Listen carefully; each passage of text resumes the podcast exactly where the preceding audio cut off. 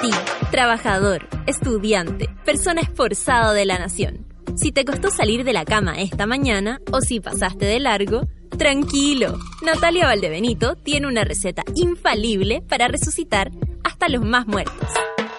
Experimenta los beneficios corporales y mentales del café con nata. Bébelo con tus oídos. Arriba los corazones, que si despertaste como zombie, quedarás como mono. Porque así le decimos a nuestros auditores. Pero con cariño.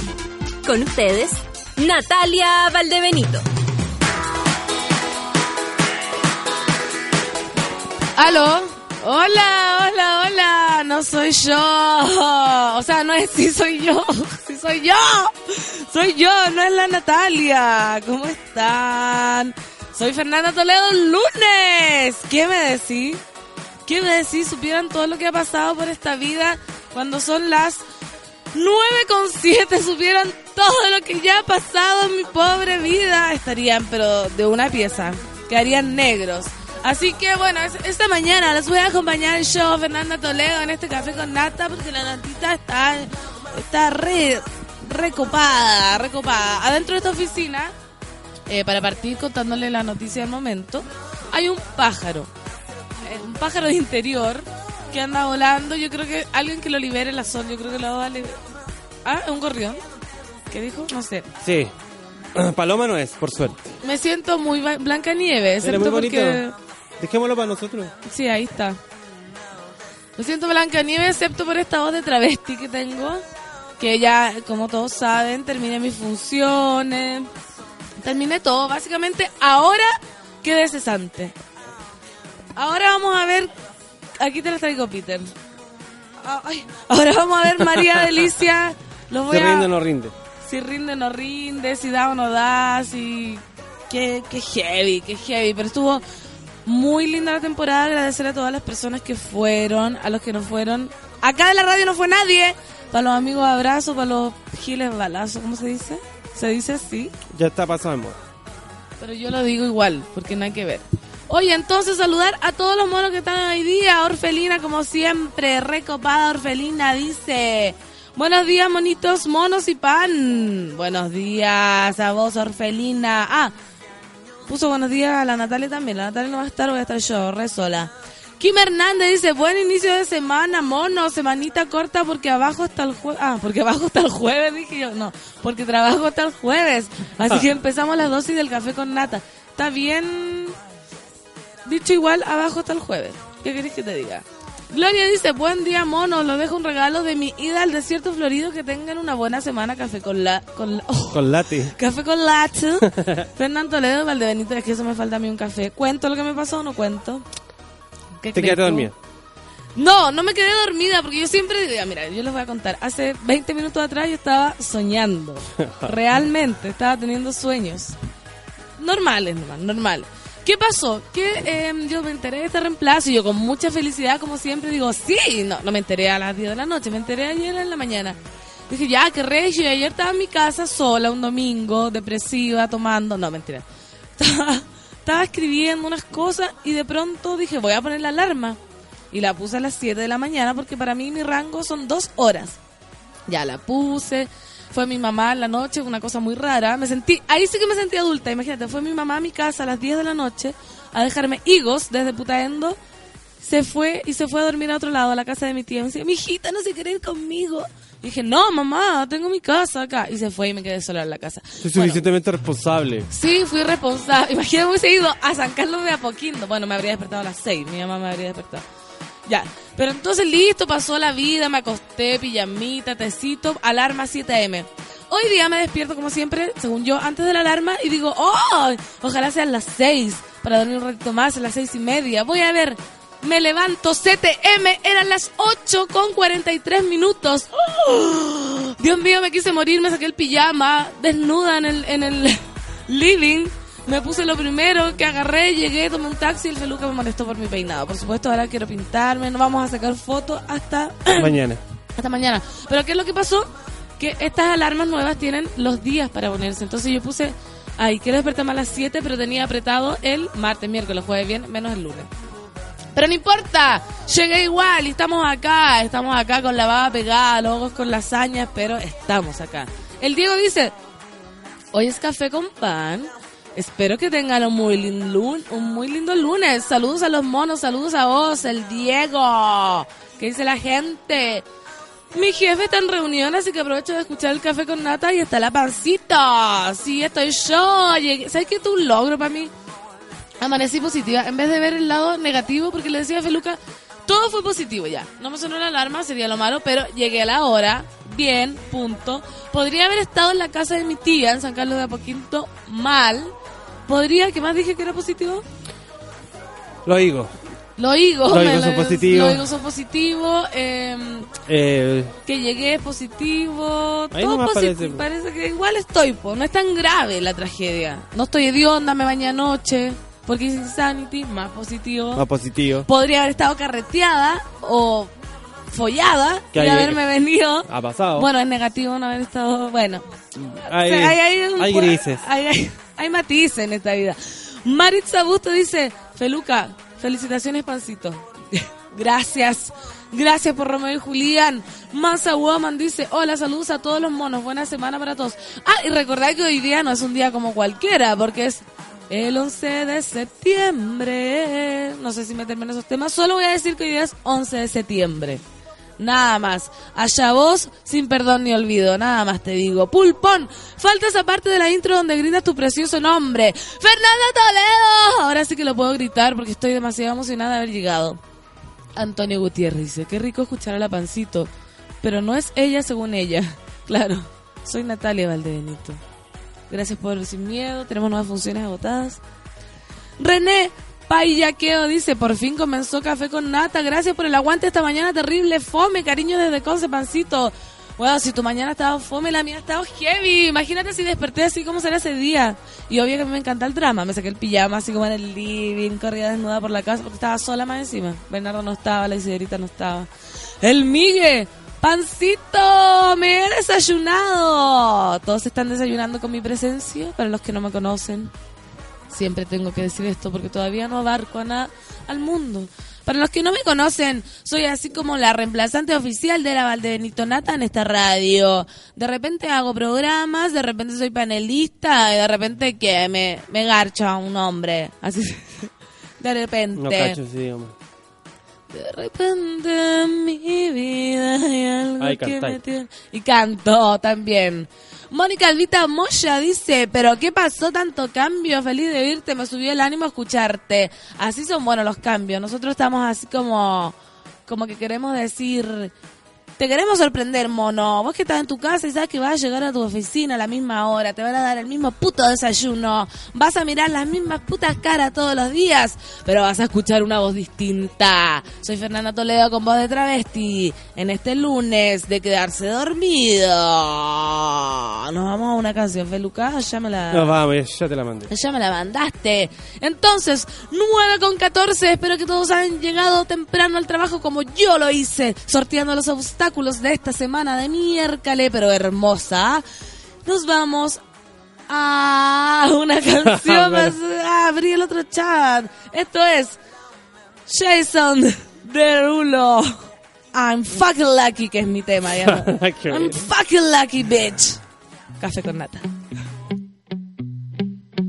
Who are you to say that I didn't love you?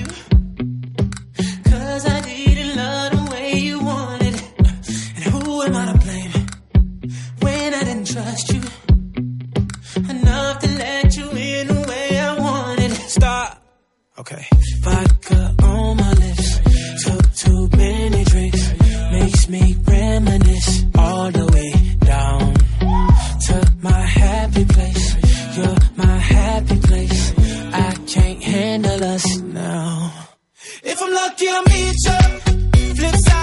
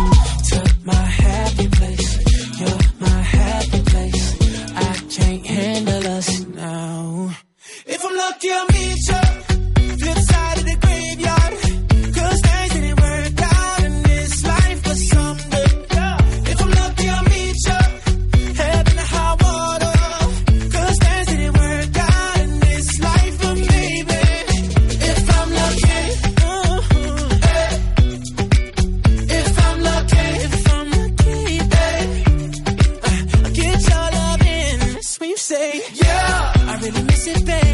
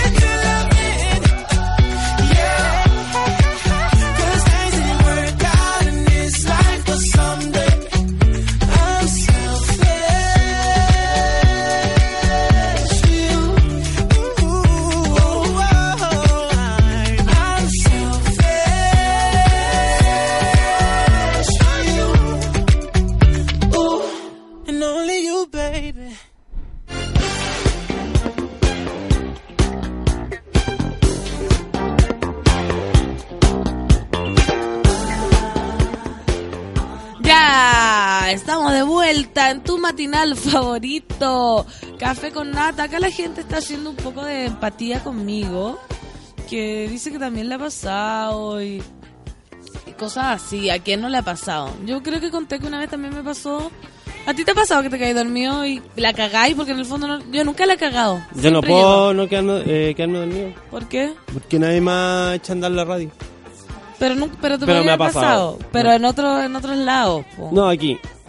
Ah, ¿te, te has quedado dormido? Y una vez en el otro consorcio está- jugó Chile el Mundial de Sudáfrica, creo. Y nos amanecimos. ¿Te acuerdas que eran partidos como a las 6 de la Sí, mañana? sí, sí, sí, sí. Y, no, y no llegué. Y me echaron. Te echaron. No, no me echaron. Pero por ahí empezaron a echar. Te, te empezaron a echar. Claro. Y acá no, pues acá siempre... Es que siempre uno dice, yo también me preguntaba cuando chica, siempre he sido muy responsable.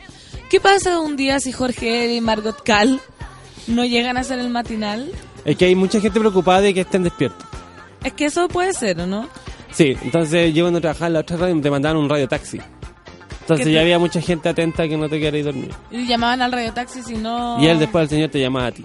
Ah, o sea, ya... Acá nadie estaba pendiente de mí. Imagínate, solita pasé mi primera noche emancipada en mi casa con mi mamá ofreciéndome su amor y cariño. Eso tiene que haber sido... Bloqueado dice, qué delicia, café con nata con pancito, qué mejor manera de comenzar esta semana con la Fernán Toledo y manda un qué gustoso. Hola bloqueado. Vamos a saludar especialmente a la Merusa que me escribió ayer que no iba a poder escuchar hoy día el café porque estaba en Miami, estaba con el huracán, sin electricidad y ni internet. Así que un gran abrazo para ella, amiga. Tómate el pelo bien. Claro. No se te vaya como yo, como el mío, que el mío es del huracán. Yo también aprovecho de decirle que el, en 2014 la, la Fernanda venía todos los martes. No marque los Sí. podcasts, no es necesario. Yo venía los mil mails martes. diarios. Los martes. Mauricio Reyes dice, qué sorpresa partir la semana junto a la inigualable Pancito. Una gran día, monada. Mauricio, para vos también, que el día está re lindo. ¿Por qué imitamos siempre a los argentinos? Voy a leer los tweets como... Tú lo imitáis, sola. pero la gente como que nadie empieza a hablar italiano, por ejemplo. Hola Joaquina, buen día del café con nata, Fernando Toledo, iniciando la semana post Tedeum y más. Se viene, ¿ah? Se viene que todo el mundo nos pide que comentemos el Tedeum. Lo vamos a comentar porque este es un programa de actualidad. Y dice, hola, yo me quedé dormida hoy, pero me enteré que salimos una hora antes por el 11 de septiembre, el regalo divino. O sea, vas a trabajar dos horas menos. Que llega una hora atrasada y sale una hora antes. La Caro Pez tiene la bendición.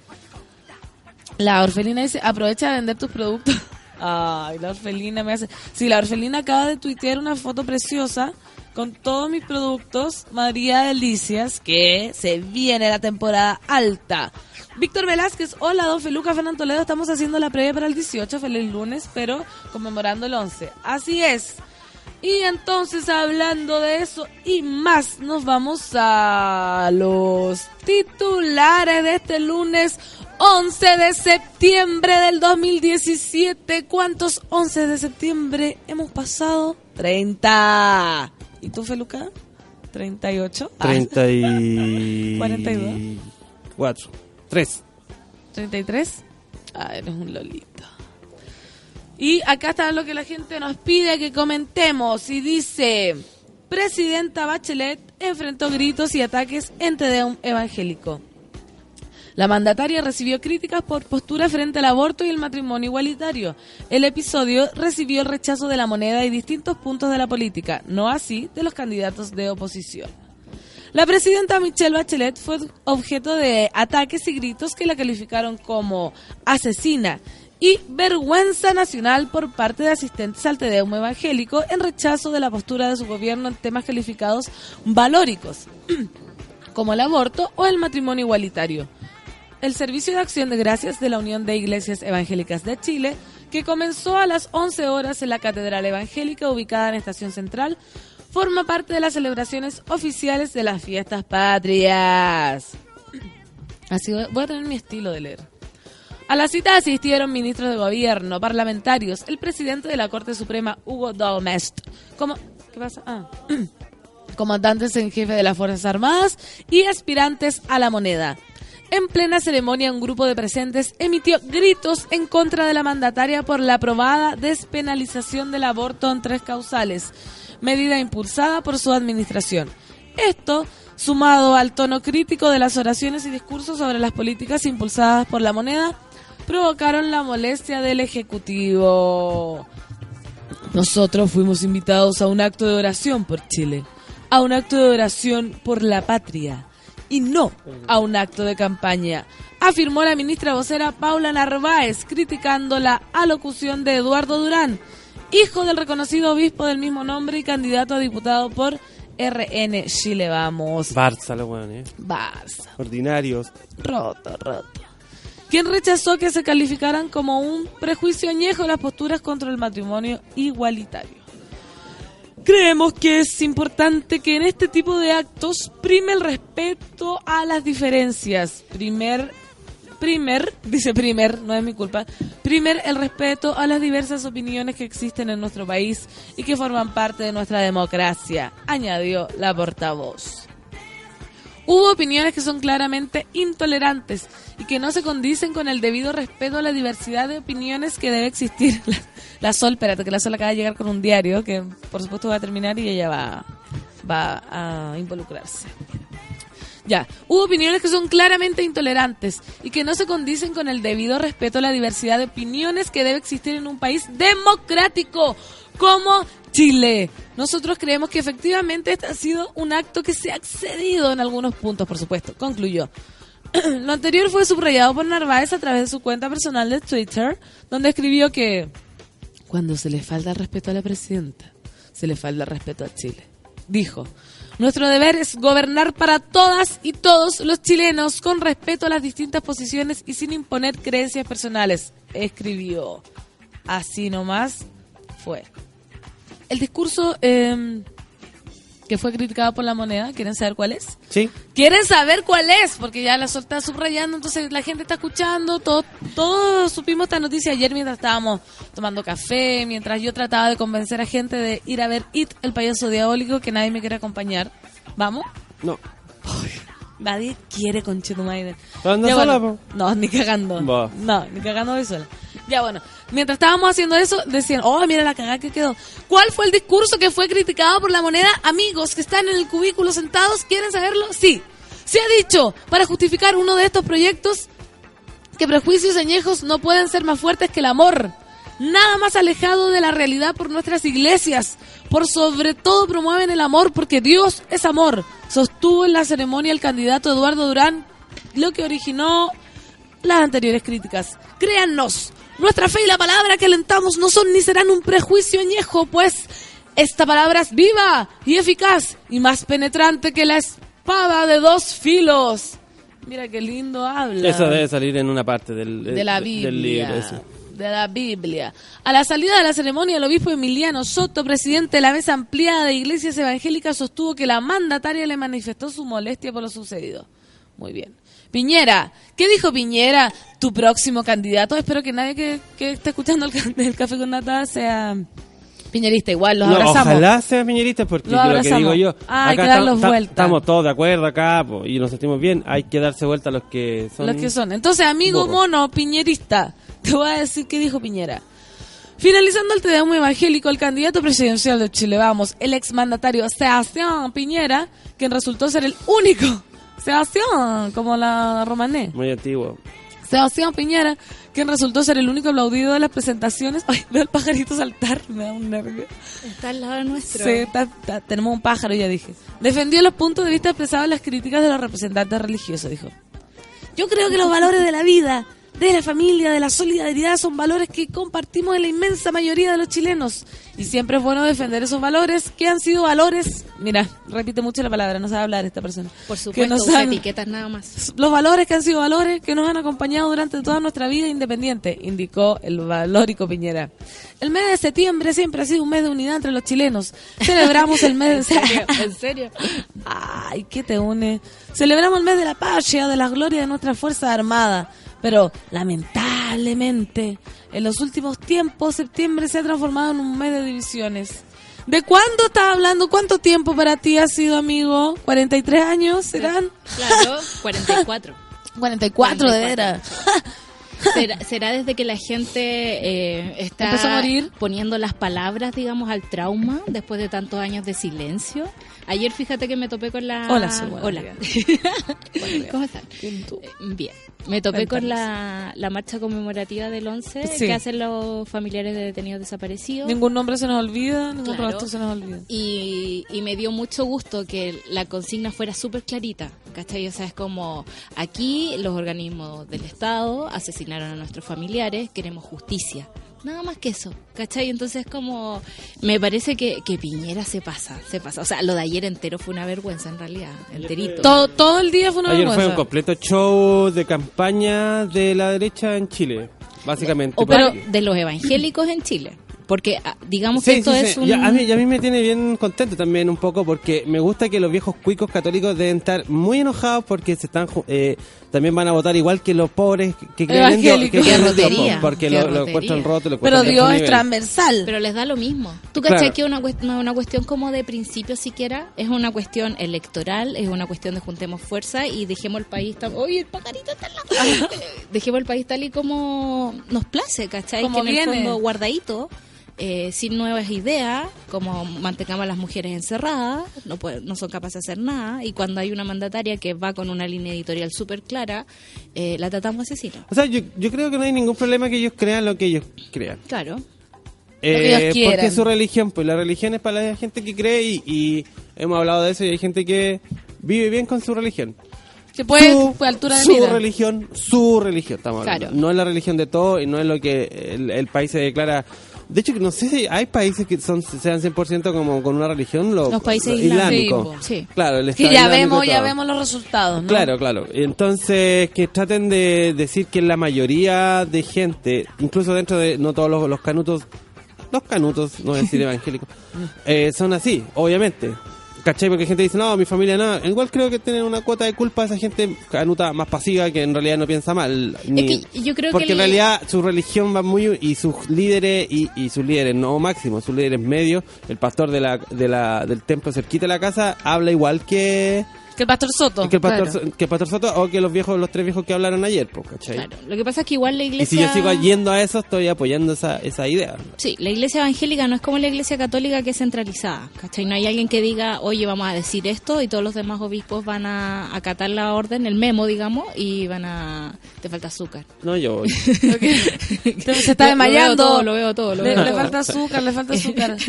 Continúa. Y en la mañana tuve un pensamiento en la ducha, porque la ducha yo te Qué suerte que te pudiste muchas duchar. Sí, me levanté tarde, pero me duché igual. Eh, que en realidad la religión per se es como imposible ponerle este baño como de cordura. Imposible. Es imposible, porque todas las religiones en sus inicios o en sus finales, en algún momento de su historia, se la arrancan los pavos, ¿cachai? Se, la- se pasan tres pueblos y en el fondo vamos a hacer una guerra santa a, a Medio Oriente o vamos a hacer la guerra con en la yihad, digamos, ahí en Estados o Unidos. para prevenir la guerra voy a hacer otra locura. O, para- me voy a met- empezar a meter en política. La, la- el, el- el cruce entre religión y política es algo nefasto. Algo nefasto y algo que fue. La gente de fe sabe que esa cuestión no es posible. ¿Tú creí? Sí.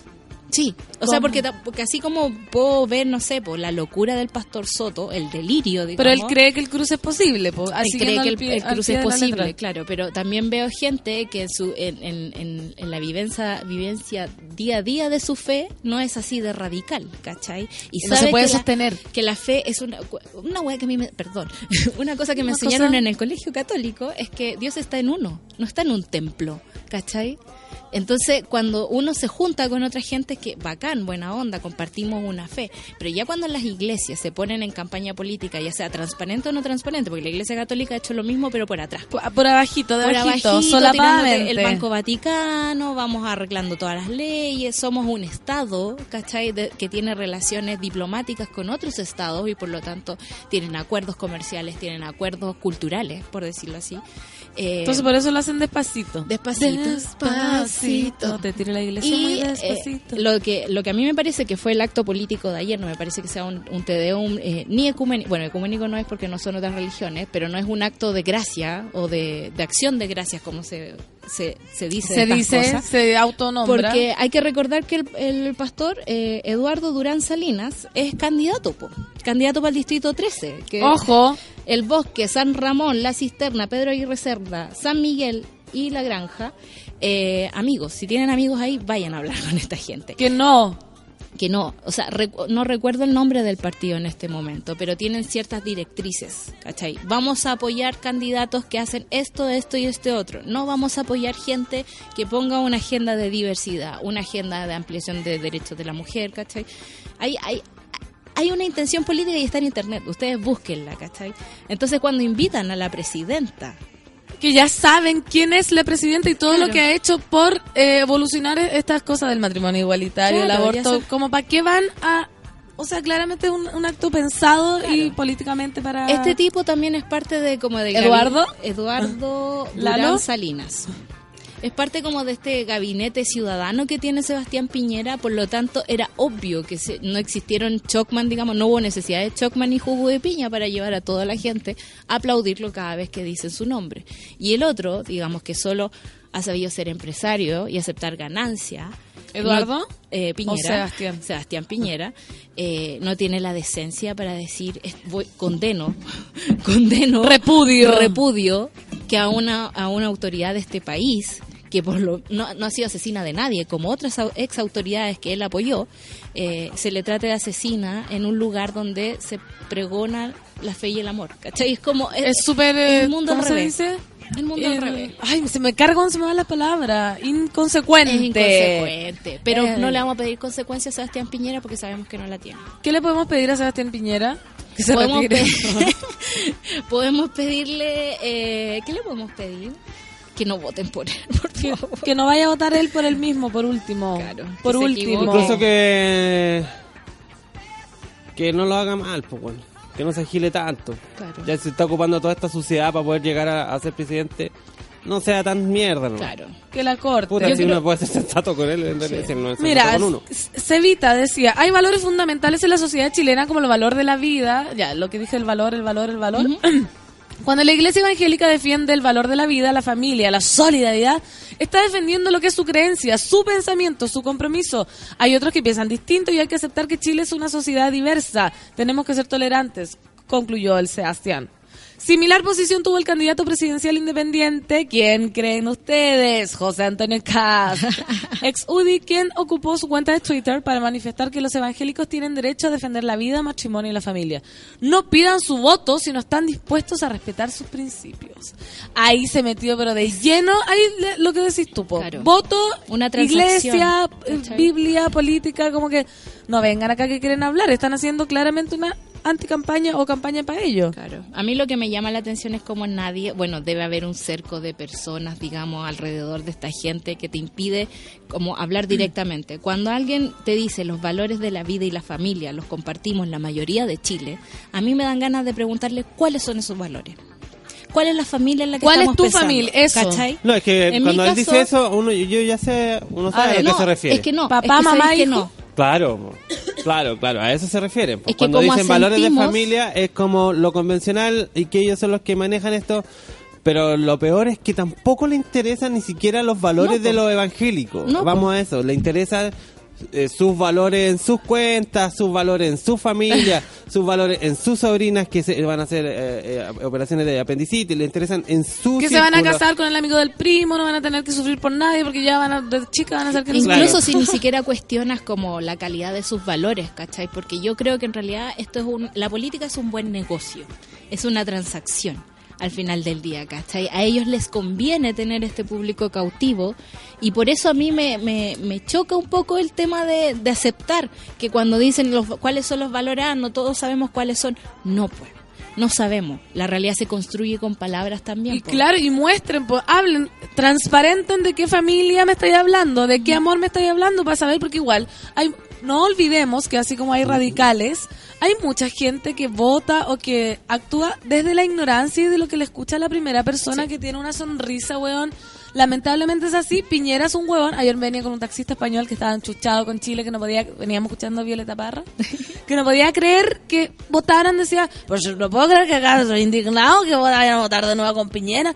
Y hay mucha gente, pero es un huevón inteligentísimo el huevón. Hábil. O sea, Hábil. hábil que a inteligente. nosotros hemos hablado, eh, lo que hacen ellos es un trabajo perfecto. Pero yo estoy hablando de Perfecto. Piñera Sí. eh, específicamente. Muy bien hecho. Saben cómo hacerlo. Son Sí, capos para la. ¿cachai? Tienen publicistas. O sea, eh, Piñera hace poco contrató al publicista el que inventó el patito del Banco Estado. Imagínate. Ese es su publicista ahora. ¿cachai? Imagínate, entonces claro, es hábil o inteligente, ser inteligencia emocional, pero el weón sabe cómo hacerla. Y hay gente que cae, ¿cachai? Que independientemente que hay gente que tiene ya, que tiene un pensamiento muy radical y que nosotros no estemos eh, de acuerdo con eso, hay gente que realmente, lo que dice Feluca, lo que se puede modelar, pero que se ve embaucada por este weón simpático, como que te hipnotiza. Es como un gitano, a mí me han robado tanto las A gitanas. mí también, ahora ¿Te fijas? ya, ya logré, la- logré mi método. Mira qué buena analogía estamos haciendo, chiquillas, porque saben que eh, ustedes dicen, claro, son como los gitanos que me han robado, pero hay que ser bien pavo, con todo respeto, yo Somos las quiero pavos, mucho. po. Por eso digo. Dejarte que te roben, no estamos, eh, no estamos eh, echando a perder la imagen del gitano, pero No, sabemos no, que no. algunos funcionan de esa manera. Y porque también uno deja que le roben, porque Por si uno le va a creer un poquito, ya te fuiste Te con fuiste menos. por el agua. Los ¿Te primeros años acá en Santiago para mí fueron entregarle Igual. un sueldo a la Casera. Ay, pero si yo vi el, el jorobado Notre Dame, los gitanos son buenos. No, pero mira, de casera y lo No mismo, qué los buena analogía que estoy haciendo, hermanos. Porque después cuando uno dice, no, no me voy a dejar embaucar, yo ya como a la octava gitana, como que me empezó a hablar y yo, no me, no, No, no, no, me no, va a- ¿cómo? no. Si sé que me, que me va a sacar algo. Y le dije, no, no tengo nada, solo un desodorante y un anticonceptivo, pásamelo. Y se los pasé. Y se los pasaste. me dejó Ya sin... sí. Pero ¿sabéis qué es lo que creo yo? Piñera. Así sigue con Piñera. A mí me pasa que con esta gente uno tiene que cambiar su forma. Yo soy súper cándida, soy súper del campo, soy súper simpática y súper sonrisa. Y esta ciudad me ha transformado en una mujer pesada. Yo Sí. camino mirando feo. ¿Cachai? Sobre todo a los pacos. Pero en general a la gente la miro feo. Si alguien me quiere pedir algo, le voy a decir no. El otro no día tengo me, tiempo. me pillé diciendo así no. De Ay, forma muy pesada. Pero eso siento que es Es porque Santiago te, te curte, po. te dejáis cambiar por la ciudad. ¿Cachai? Así mismo pasa con esta gente, que tenemos a Bueno, Piñera con todos sus desastres, pero sí en, la, en, la, en nuestra nariz, en nuestra nariz, y no somos capaces de decir este tipo no nos conviene. ¿Cachai? Por eso No terminamos votemos por él. eligiendo a, a minas como la Claudia Nogueira, que ahora con el, el tema de los informes falsos, digamos, y plagiados, eh, te das cuenta que esta mujer está plagiando información pagando de nuestra plata para que se haga eso y además está procesada por haber desviado 27 millones de pesos a su marido para una corporación. Imagínate, ¿de qué estamos hablando? Nos ponen el robo en la cara y nosotros seguimos haciendo la misma tontera, No que puede. es ir a votar por esta gente. No puede darse, así que, amigo, rompe tu cadena con el gitano piri- pir- pireña, piraña. Rómpela, rómpela. El Miguel dice, yo de verdad le temo la derecha chilena, que es un grupo de personas que me quieren disminuir. Sí, po, obvio que sí. Qué miedo, qué miedo que te gobierne un weón que no te va a dejar amar. No, no, no. Amar, No. amar que es un derecho Es que ya... Tampoco. Cachas lo que te voy a decir. Yo creo que tampoco es cierto. ¿Qué? Es como el muro de Trump. Creo que no va a resultar. Lo hace para ganar votos y después solamente ocupa eh, eh, como publicidad. Eh, ponte tú, eh, estar contra el, el- Ahora tiene a todos los, los canutos de su, de su favor, a su favor, ¿cierto? Después no los va a pescar y él va a seguir ganando y haciendo. ¿Me cachai? Va a seguir ganando plata en realidad. Ay, tú dices que no va... Pues se va, se va a cagar a todos también. Se los va a Sí, cagar a no- todos, No, es o que sea. se caigan los de un lado, se caga a todos menos a, a, a la- a su hija. a un par de su- familias, que serán 20 familias de, Pero de ni Chile. siquiera, o sea, pe- pensemos en claro y cómo le robó el negocio de las tarjetas de crédito y las tarjetas de débito. Ese negocio era de él, el tipo usó la información, lo hizo. No, eso está para bien, la pri- para la primera para la primera campaña era un tipo súper progre que estaba a favor del matrimonio igualitario, ¿cachai? Se sacó las fotos correspondientes, llegó al poder, los desechamos. Ahora, ¿qué necesitamos? Necesitamos a los evangélicos. Ok, démosle con la retórica del evangélico, pero apenas se transforma en un mal negocio, créanme, lo va a desechar. Esta es la imagen, minutos. esta es la imagen. Eh, a José Antonio Cast le da la mano al pastor evangélico y después se la pasa por el pantalón y se la limpia. Porque ellos saben, ellos no, no- ellos lo quieren solo para los votos, no, no, No tienen, no, nada. que no tienen negocios con ellos. Sus buenas no tienen moral. No tienen- ¿Quiénes? Todos los políticos. No tienen decencia. Claro, entonces... Bueno, Tienen, tienen una billetera muy, a- muy abultada y créanme, digamos que están todos haciendo negocios con nuestros impuestos. O sea, créannos. Claro, sí. por favor. Y Orfelina se tira el comentario, la, la- la- el golpe de gracia, y dice, y después de esta reflexión, igual va a salir presidente. Pero no, no, sí, eh, yo no, sí, a no, no- queremos. Ah, hay otra Eso. cosa aquí, un, pensa- un pensamiento, tengo un pensamiento. Pe- ¿Se acuerdan que... eh, y- Un poema. Y yo encuentro que está perfecto porque, ponte tú, los, los chicos del Frente Amplio no quieren que sus votos pasen a Guillermo, ¿cierto? Sí, sí. O sea, en realidad no, no van a apoyar a esa candidatura si es que ellos no pasan la primera vuelta. ¿Cierto que sí? Cierto que sí. Ojalá que siguiera así, a mí me parece bien. Pero tampoco olvidar que uno también es libre de votar. po. Entonces, uno, o sea, si uno va a votar por la Beatriz y la Beatriz no pasa la, la primera vuelta, eh, aunque Frente Amplio no le dé el apoyo a Guillermo, uno que sí quizás podría votar por último para que no para que tampoco cegarse también después el, por el- un candidato. Claro. O sea, síguense por un proyecto país. ¿Cachai? Como por, por un proyecto colectivo. Ojalá haya personas que estén de acuerdo con ese proyecto colectivo. Pero en realidad, como enseguecerse con una sola persona nos ha llevado, digamos, a que hayan fanáticos de Piñera, fanáticos de Trump, fanáticos de... De todo. Mira, Nazi Woman nos manda un tweet que puso Piñera que, que pone así como el weón loco, desviando toda la cagada. Agradezco cariño recibido hoy en Tedeum Evangélico. Comparto sus valores y principios de defensa de la vida, la familia y la solidaridad. Decencia. Decencia. Weón, qué Qué indecencia. Ningún apoyo a- a la- al presidente de la República de Chile. ¿Quién? Ninguno. Piñera. No apoyó al, al- al- a este ente máximo de, de nuestro país. Ah, no, po. Ahí Cero, lo po. vacunaron en, ahí en la... Lo, lo vacunaron ahí en la, en la hueá, en el templo. En el Claro, Tedeum. po. pero si el orador principal es parte de su gabinete ciudadano, ¿qué esperaba? él? Sí, Obvio pues hay un a ex CNI. Bueno, bueno, también, También. ahora salen todos. Mira, este, este es candidato, este ex CNI y este es candidato de diputado por el RN. Hoy día se vienen, ayer en la tarde, se dieron cuenta, matas de bola, weón. Si van a hacer fun y quieren como, ojo, que hoy día va a hablar, si alguien hubiera dicho, ojo, que hoy día va a hablar, o, o- o están esperando que lo veamos y después reaccionemos, también puede ser una técnica de, nuestro lado, pero, pero, mm, no sé. CBN, CBN. mucho ¿Qué va a pasar en noviembre? Depende de todos nosotros. Así que, amigos, nosotros acá somos un... un- Tengo una canción para todos los evangélicos y toda la gente eh, que cree en Porque uno tiene que, poner, tiene que poner música para... Sí, me equivoqué. me gusta Sí. el playlist intencional. Sí, Sí. por ejemplo, en Eh. la mañana me puso I'm fucking lucky. Porque yo decía, bueno, llegué, ¿cachai? Me dormí. Porque no, no alcanzaste a escuchar la historia se después llama del- I- If I'm Lucky, pero del- no importa. Ah. No, yo dije I'm fucking lucky. Pero no importa, te hizo sentido. Pero me hizo sentido. Oye, y esta canción va, va para toda la comunidad, porque hay que tener respe- respeto con ellos y cariño a la gente que, obvio, se quiere casar, uno, eh, hombre y mujer, piensa que es lo correcto. Hombre, mujer, Eh, mujer y hombre, la gente mayor que Eh, no, no, es al, hombre. no al, eh, al aborto ninguna causal. Eso. Hay que ser respetuoso con todo. Para todos ellos, cuando son las 9 con 46, dedicada a Bay Feluca, esto es Hijos del Peligro. Me llamo Sebastián en Sube la Radio. Ya perdí el miedo ancestral a la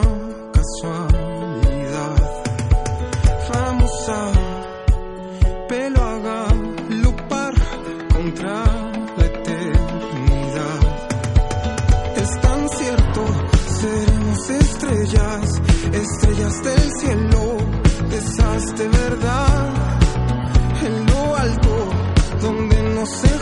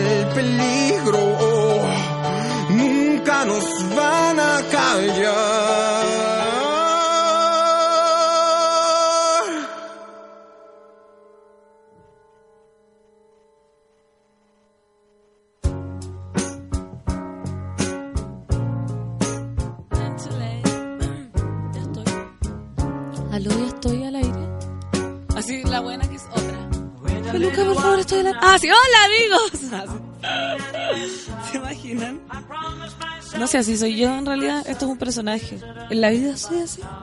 el amigo. Tengo miedo. Tengo miedito. Ay, qué linda canción. Estoy recién relajándome con Chetumaiden. Con Chetumaiden, loco. No le doy a nadie esta weá. Porque me sentí como Margot Cal no llegando al matinal. Tanto así. Sí, igual yo creo que me estoy pintando y estoy dejando mal la cagada, No, esta es más bonita. Porque como que uno se... Estás más acentuada. Los rasgos. Los rasgos Se me acentuados. azotaron los rasgos. Claro. Ay, cachao. Qué bonita base. Sí, muy linda. Y quizás me la pusiste esta, esta base para, Para que me bajar la calmarme. revolución.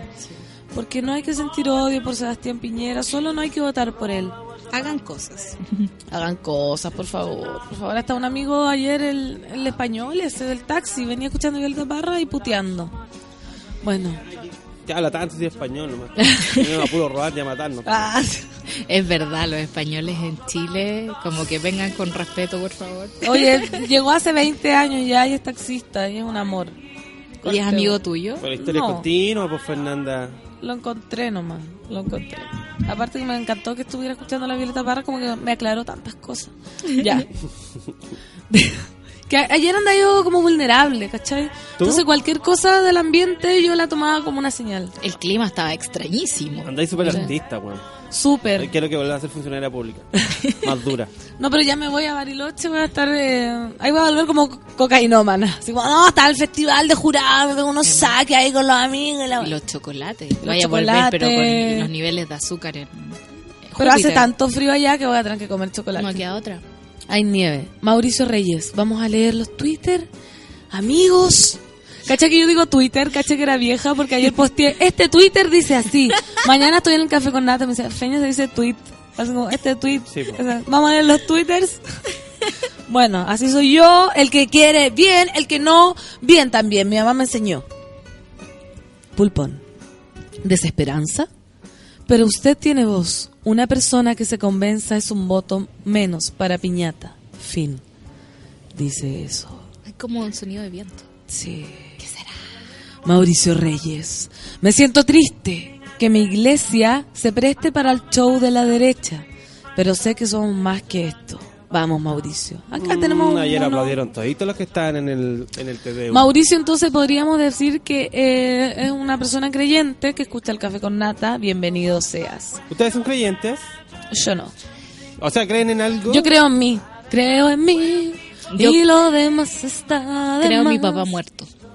Yo también. Ponte tú. Como que a veces. Yo creo en Jesús, ponte tú. Pero ¿Tú no crees creo en en Dios. Jesús? Que Jesús, Dios es. No, no, Nos persona. enseñaron a unirnos, pero en realidad no hay para qué. Lo, nos enseñaron a unirnos para agarrarnos de las bolas nomás.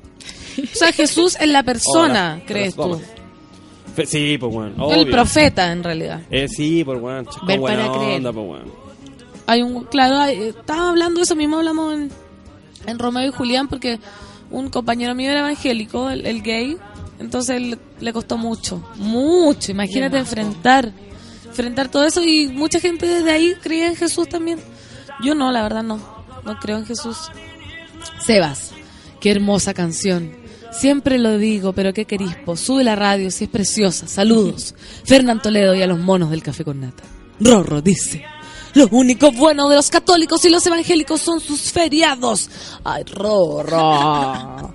Rorro. Parlare. ¿Para qué no van a parlare así? A mí me, me gustan mucho los ritos. a mí me encantan los huevitos. religión. Me encantan los huevitos. me encantan las misas de, de- Del gallo. La misa del gallo, la misa de resurrección. Me gusta el incienso. Me gusta cuando tocan el órgano en, en la iglesia. Precioso ese con, con tubo. Claro. Tiene otro nombre esa hueva. Órgano. Clavicordio. Parece, No. puede ser. un- Órgano. No, Órgano. no. Tiene otro Ese nombre. órgano. Tiene otro nombre. No. Yo creo en Jesús porque convierte el agua en vino, hermano. Dice Orfelina. ¿Qué me decís, la Orfelina? Esa es profesora, mi de- alma. Pero ¿Ah? piensen en Jesús como un gallo con ideas nuevas, eh, revolucionarias, por algo lo mataron.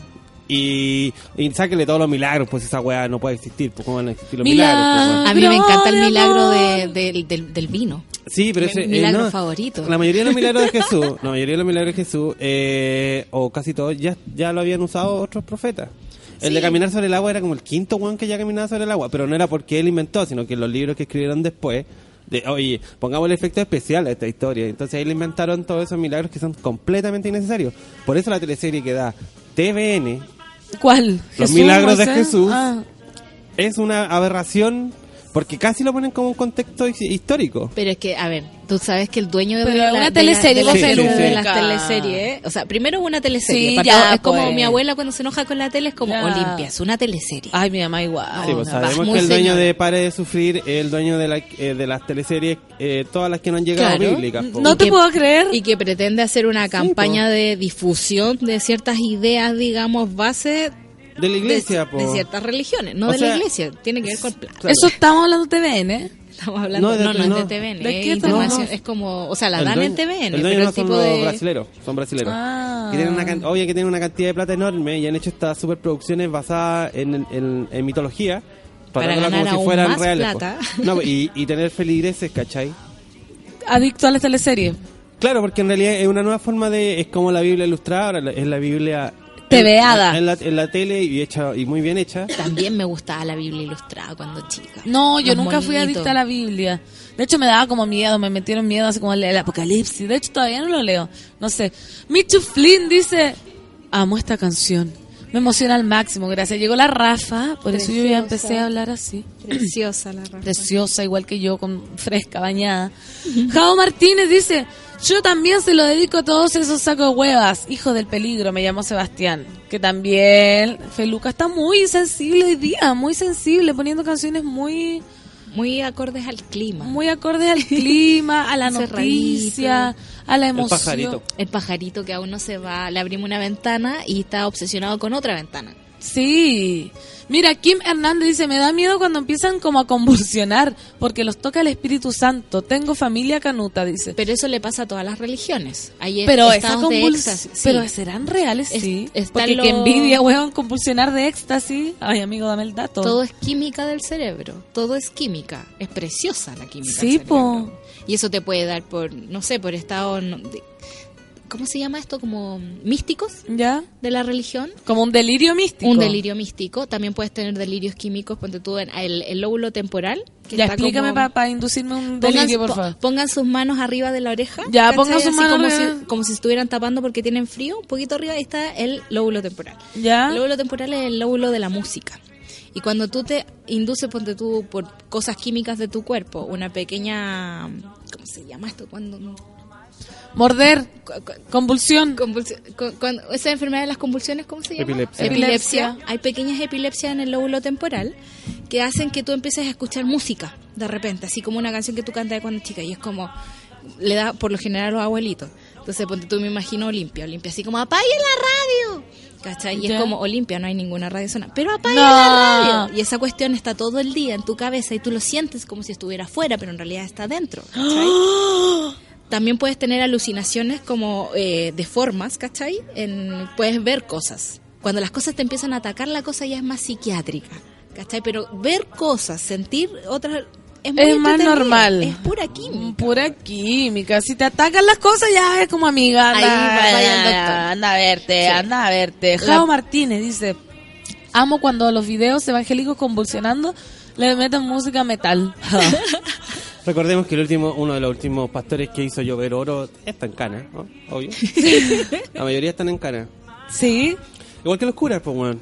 En realidad, Ojalá tuvieran está- en cana los curas. O sea, po, pero hay, pero son culpables y lo sabemos.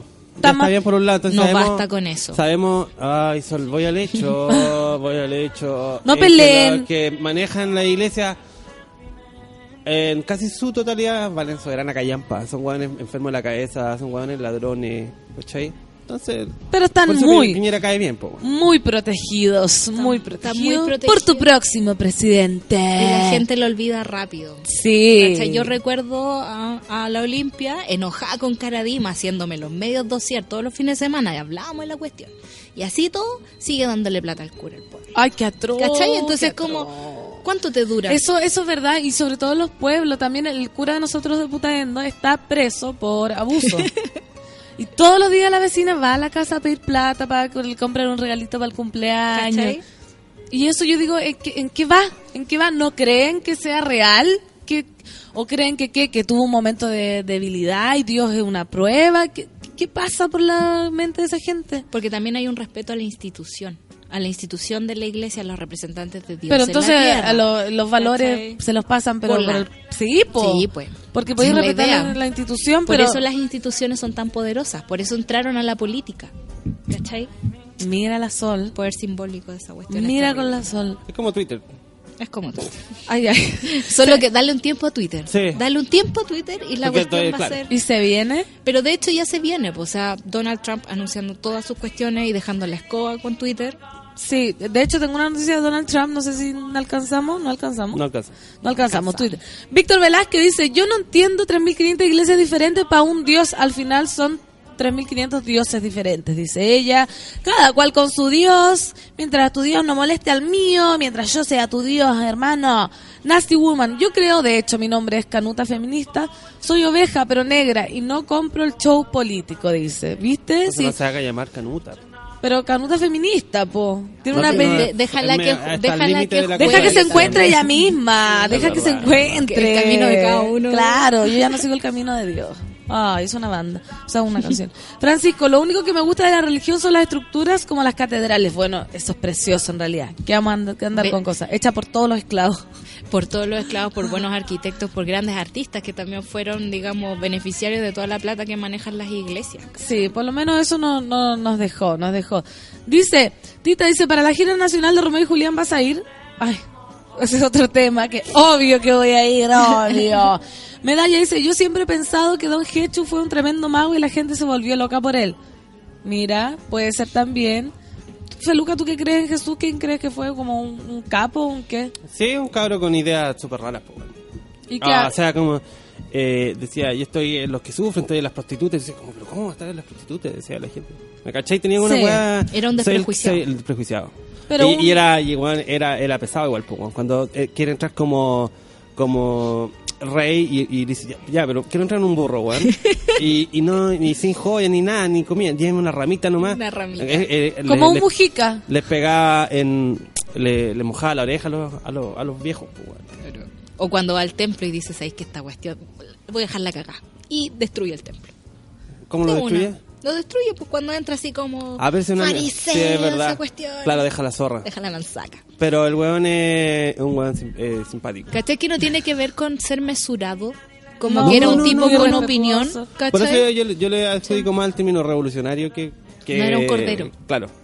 Pero tú también crees entonces, Sol, que No. existió alguien. O sea, creo O sea, que, que, que Jesús yo creo históricamente que sí, existió como persona. Claro. De ahí a todo la, la- la- la que le pusieron después, como para que la iglesia tomara cierta fuerza, que le funcionó perfecto como su- en su plan de publicidad.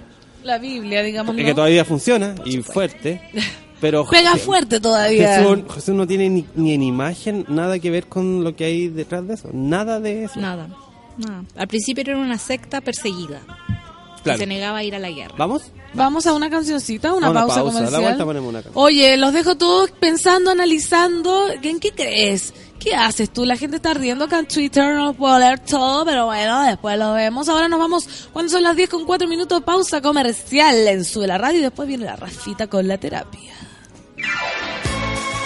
No te desconectes de Sube la Radio. Ya regresa Café con Nat. Hoy en Sube la Radio.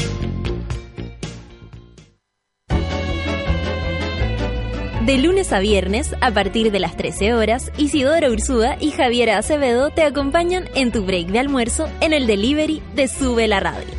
Noticias, datos y locura. Directamente a la puerta de tu casa. Por Sube la Radio y en otra sintonía.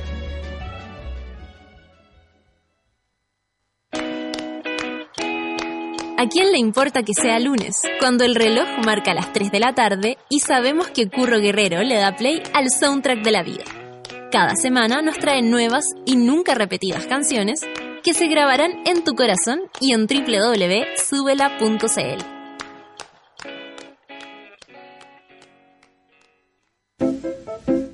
Hoy a las 10 de la noche escuchas el diario nocturno de Camila Moreno. Intimidades, reflexiones sobre arte y la grata compañía de destacadas artistas latinoamericanas. Por Sube la Radio y en otra sintonía. Llegó la hora en Sube la Radio. 10 de la mañana, con 5 minutos. Miranda que intercepta esa pelota por la orilla. Mario Miranda que hace lindo el juego. Pasó a la mitad de cancha. Mario que se pasa a uno. Mario que se pasa a dos. Mario que pasa. Pasa Mario. ¡Mario! Mario, Mario, pasa el balde. Mira la tremenda fila, nos vamos a quedar sin agua, hombre. En América Solidaria creemos que para ser vistos, primero deben ser escuchados. Ingresa a vozdale.cl y dale fuerza a la verdad de estos niños, compartiendo su realidad.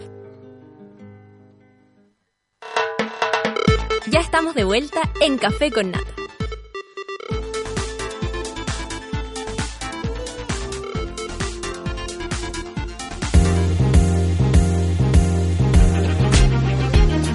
Estamos de vuelta de nuevo, 10 con 6 minutos. Y ya pasó la mañana volando, ya por fin me calmé. Me calmé. De, ¿Por qué venía ahí? Venía demasiado agitada, Rafa, porque la alarma no me sonó. Y nunca me pasa Oh. eso. Porque yo soy, yo soy condenadora de la gente. No me quedé dormida. Digo, imposible que alguien se quede dormido porque la alarma suena. Suena. O la apagaste y eso ya también me carga. Pero lo que pasó es que dije, puse la alarma, pero como ahora viene con días, como para ponerla para el lunes, para el ¿Cómo martes, para el día? miércoles, para el jueves, para el viernes, parece que la puse a las 7 de la mañana del jueves, ponte tú. Claro. ¿Cachai? Y me desperté un cuarto para las 9 me vine corriendo en un taxi y bueno. Ahora recién Y aquí alcancé. estoy. Aquí estoy, llegué todo bien, todo a tiempo. Un poco estresada, pero ya, ya estoy calmando la, las Qué revoluciones. miedo de la alarma del día. Sí, yo lo Sí, dije claro. acá y la Clau me dice, puta, hace 12 años que está el día. Ah. Yo, pero no, ¿sabes qué? Mi celular recién lo tiene. Este celular es la primera vez que lo tiene. Porque si uno pone la alarma a las 7 de la mañana, uno entiende que es para el otro día, po. ¿Para qué Claro. poner la alarma para el viernes a las 7 de la mañana? Una- O una de- para dejarlo fijo, como La lunes, la gente, miércoles claro, y La viernes. gente más convencional trabaja de lunes a viernes, entonces se pone alarmas que sirven para todos esos días y el sábado la saca. Pero mejor la ponís O sea- todos los días nomás, po. Ah, claro, es por si deja la alarma fija y el sábado igual te despierta justo el día que podías ir dormir. Claro. Claro. Claro. Pero preferible que te despierta que no te despierte, como me Un pasó a equipo mí. de pe- personas, muchas personas que decidieron Pensaron eso. esto. No pueden Sí. estar tan equivocados. Yo creo que están No, equivocados. y Bueno, en relación como a un porcent- porcentaje evaluado Claro. y estudiado. y- Aparte probablemente eran japoneses o Steve Jobs, entonces Claro, no, no vamos a debatir a eso. ya. Porque algo sabía al respecto, es posible, de las dinámicas. No Bueno, a mí no me funciona. A mí me cagó la vida, realmente, eso de ponerla. Ah. Ya no. Bueno, hasta la Rafa, ya escucharon su voz. Hola, Rafa, ¿cómo estás? Hola. Bienvenida. Muchas gracias. Siempre es un agrado estar acá contigo en, en mi reemplazo. En tu reemplazo. ¿Cómo has Aparte que me, estado? me aprovecho de terapia. ¿Cómo has estado? Bien, ¿y tú? Yo muy bien. Te, muy te vi bien. de viaje heavy. Eh, Impactante. Impactante. Impactante. Precioso, ¿no? ¿Cuánto Impact- te fuiste? Un mes. Uy, qué rico. ¿Va Yes. por Italia? No. ¿A dónde? Eh, Barcelona, Roma, Oh. Florencia, Venecia, París. Uy, ¿querés O sea, volver? sí, sí, por supuesto, volver y conocer más. No quedarte. Que- idealmente estudiar. Ay, qué lindo. Si lo bueno ahora que esto que uno cumple 40 años y puede seguir estudiando es lo mejor. Pero 40 años no es nada, imagínate. Por eso, seguir estudiando a los 40 es una ilusión para empezando- todos. Está empezando la vida, Sí. mi hijita, diría mi madre. Mijita. Está Mijita, empezando la dos puntos. mijita. No. ¿Y qué te gusta más? No, todo. No, ¿Todo? no tengo discriminación. No. Solo encuentro que es alucinante conocer. Sí. Ay, ¿no conocíais? No, no conocía. Ay, se- ay, no conocía, ¿eh? No, Gaya, te juro. Ay, qué atroz. Qué atroz, sí. Pero Qué bueno, qué precioso. Oye, la Vamos. gente está recibiéndote hoy día, preciosa, siempre te espera. Porque yo creo que ya has cambiado la vida de cuántas personas que te oyen.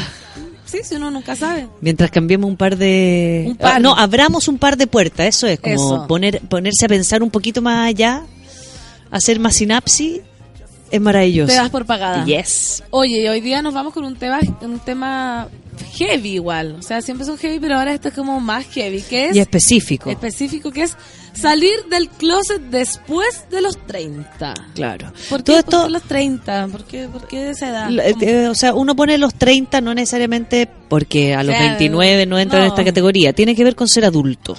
Entendiendo que todavía la gente a los 27 años todavía no se puede independizar también. ¿no? Entendamos adultez desde el momento que yo me hago responsable en un 100% de mí. de mi vida. De y mi tengo vida. que enfrentarme De también lo a que yo la- decido. Y eso mostrarlo en realidad, porque a los 30 uno como que ya tiene que empezar como a rendir cuentas de por qué no estáis casado, de por qué no tener hijos, o de por qué me gustan los hombres o las mujeres. Como que ya te empiezan a cuestionar, yo creo un poco. Claro, bueno, eso siendo una contradicción en nuestras vidas, ¿no? Como no nosotros no queriendo apelar que nadie, te- o sea, rendir cuenta. Mira, ese podría ser otro tema, Clau. Clau. Claro, yo abri- abriendo pauta. Como el tema de, ron- de, de rendir cuentas, porque qué, qué Sí, cosa más desagradable que pensar que tengo que rendir cuentas. Pero pasa eso, po. Pasa mucho. Pasa. Este, este tema, este tema tiene que ver porque en este minuto yo estoy escribiendo un libro con el Jaime Parada, Ya.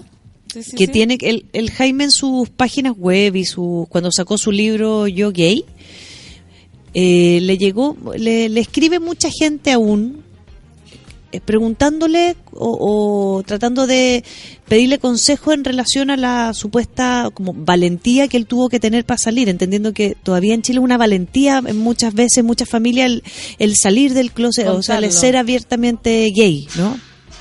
Entonces, el Jaime me invitó a escribir este libro en relación a lo que yo también veo en terapia, que es qué pasa cuando las personas ya sienten tener una vida formada, a eso nos referemos con post 30, ¿no? Adultos, que ya tienen una, tomaron una primera decisión de cómo iban a hacer la primera etapa de su vida como adultos responsables, qué casa que iban a pagar, qué cuentas iban a pagar, qué, no sé, qué internet iban a el- elegir tener, ¿Qué cosas van a etcétera. Claro, con quién se van a meter a la cama, con quién deciden sí o no tener hijos. Entonces, ¿qué pasa cuando he decidido Todo eso. tener una vida eh, convencional, chilena, heterosexual? ¿Ya? Ya, ya. Muchos con hijos, muchos sin hijos, muchos casados, muchos solo pololeando. Y llega una etapa en mi adultez en que ya tengo todo más o menos relativamente listo, pago mis cuentas, hago mis cosas. Y pasan dos, dos sucesos aquí. Uno es que eh, la persona se haya, haya sabido o sentido que era homosexual durante su vida y ya sea por convenciones sociales, familiares, etcétera, decide Religiosa. religiosa decide ponerlo a un lado y focalizarse en, en lo que convencionalmente se debe, exactamente por esto de tener que rendir cuentas a la sociedad. O sea, ser heterosexual con una familia bien constituida. Con una lo que familia, se debe, claro, como lo que se debe. O que el otro, el otro, el otro grupo son personas que realmente en su adultez se dan cuenta que son homosexuales que no lo habían que antes en su vida no, no, no, no, no les había pasado por la cabeza la posibilidad de que les gustase una mujer si son mujeres o un hombre si son hombres, ¿no? Entonces esas dos realidades son realidades que tenemos que empezar a visibilizar también porque po- bueno, porque necesitamos seguir visibilizando todos los temas que están escondidos en nuestra sociedad. Y es un tema muy muy muy delicado porque reciben un triple juicio, O sea, ¿no? Es como el momento que un adulto decide mostrar una orientación sexual distinta a la que llevaba hasta ese momento, partamos por la base si ya si no has conformado familia, si no te casaste, si no que tienes ya hijos. sería como lo más fácil, comillas, Lo más porque imagínate. sencillo, claro. Como ya res- ya la gente tiende primero a poner en duda lo que el otro está haciendo, ¿no? Es como siempre sabía si me mentiste, eh, ¿por qué ahora? ¿Para qué ahora? ¿Cuál es la necesidad si ya tienes esta otra vida? Qué ganas. Eh, crisis de los 40 para algunos, ¿no? Es la el nivel de juicio que más encima recibe una persona que supuestamente esto le debía saber desde antes, porque uno de los conflictos que nos encontramos con la sociedad y la homosexualidad es que supuestamente esto debe aparecer en la adolescencia, claro, que es imposible. que es cuando que tú alguien- supuestamente tienes que definir tu orientación sexual. Y no, o sea, porque mucha gente puede, puede ser realmente que alguien diga, me gustaron las mujeres hasta los 40 y ahora de aquí en adelante quiero, o me gustan los hombres, me di cuenta, o cambié. Se puede, pues obvio. No, sucede, claramente sucede. mucho.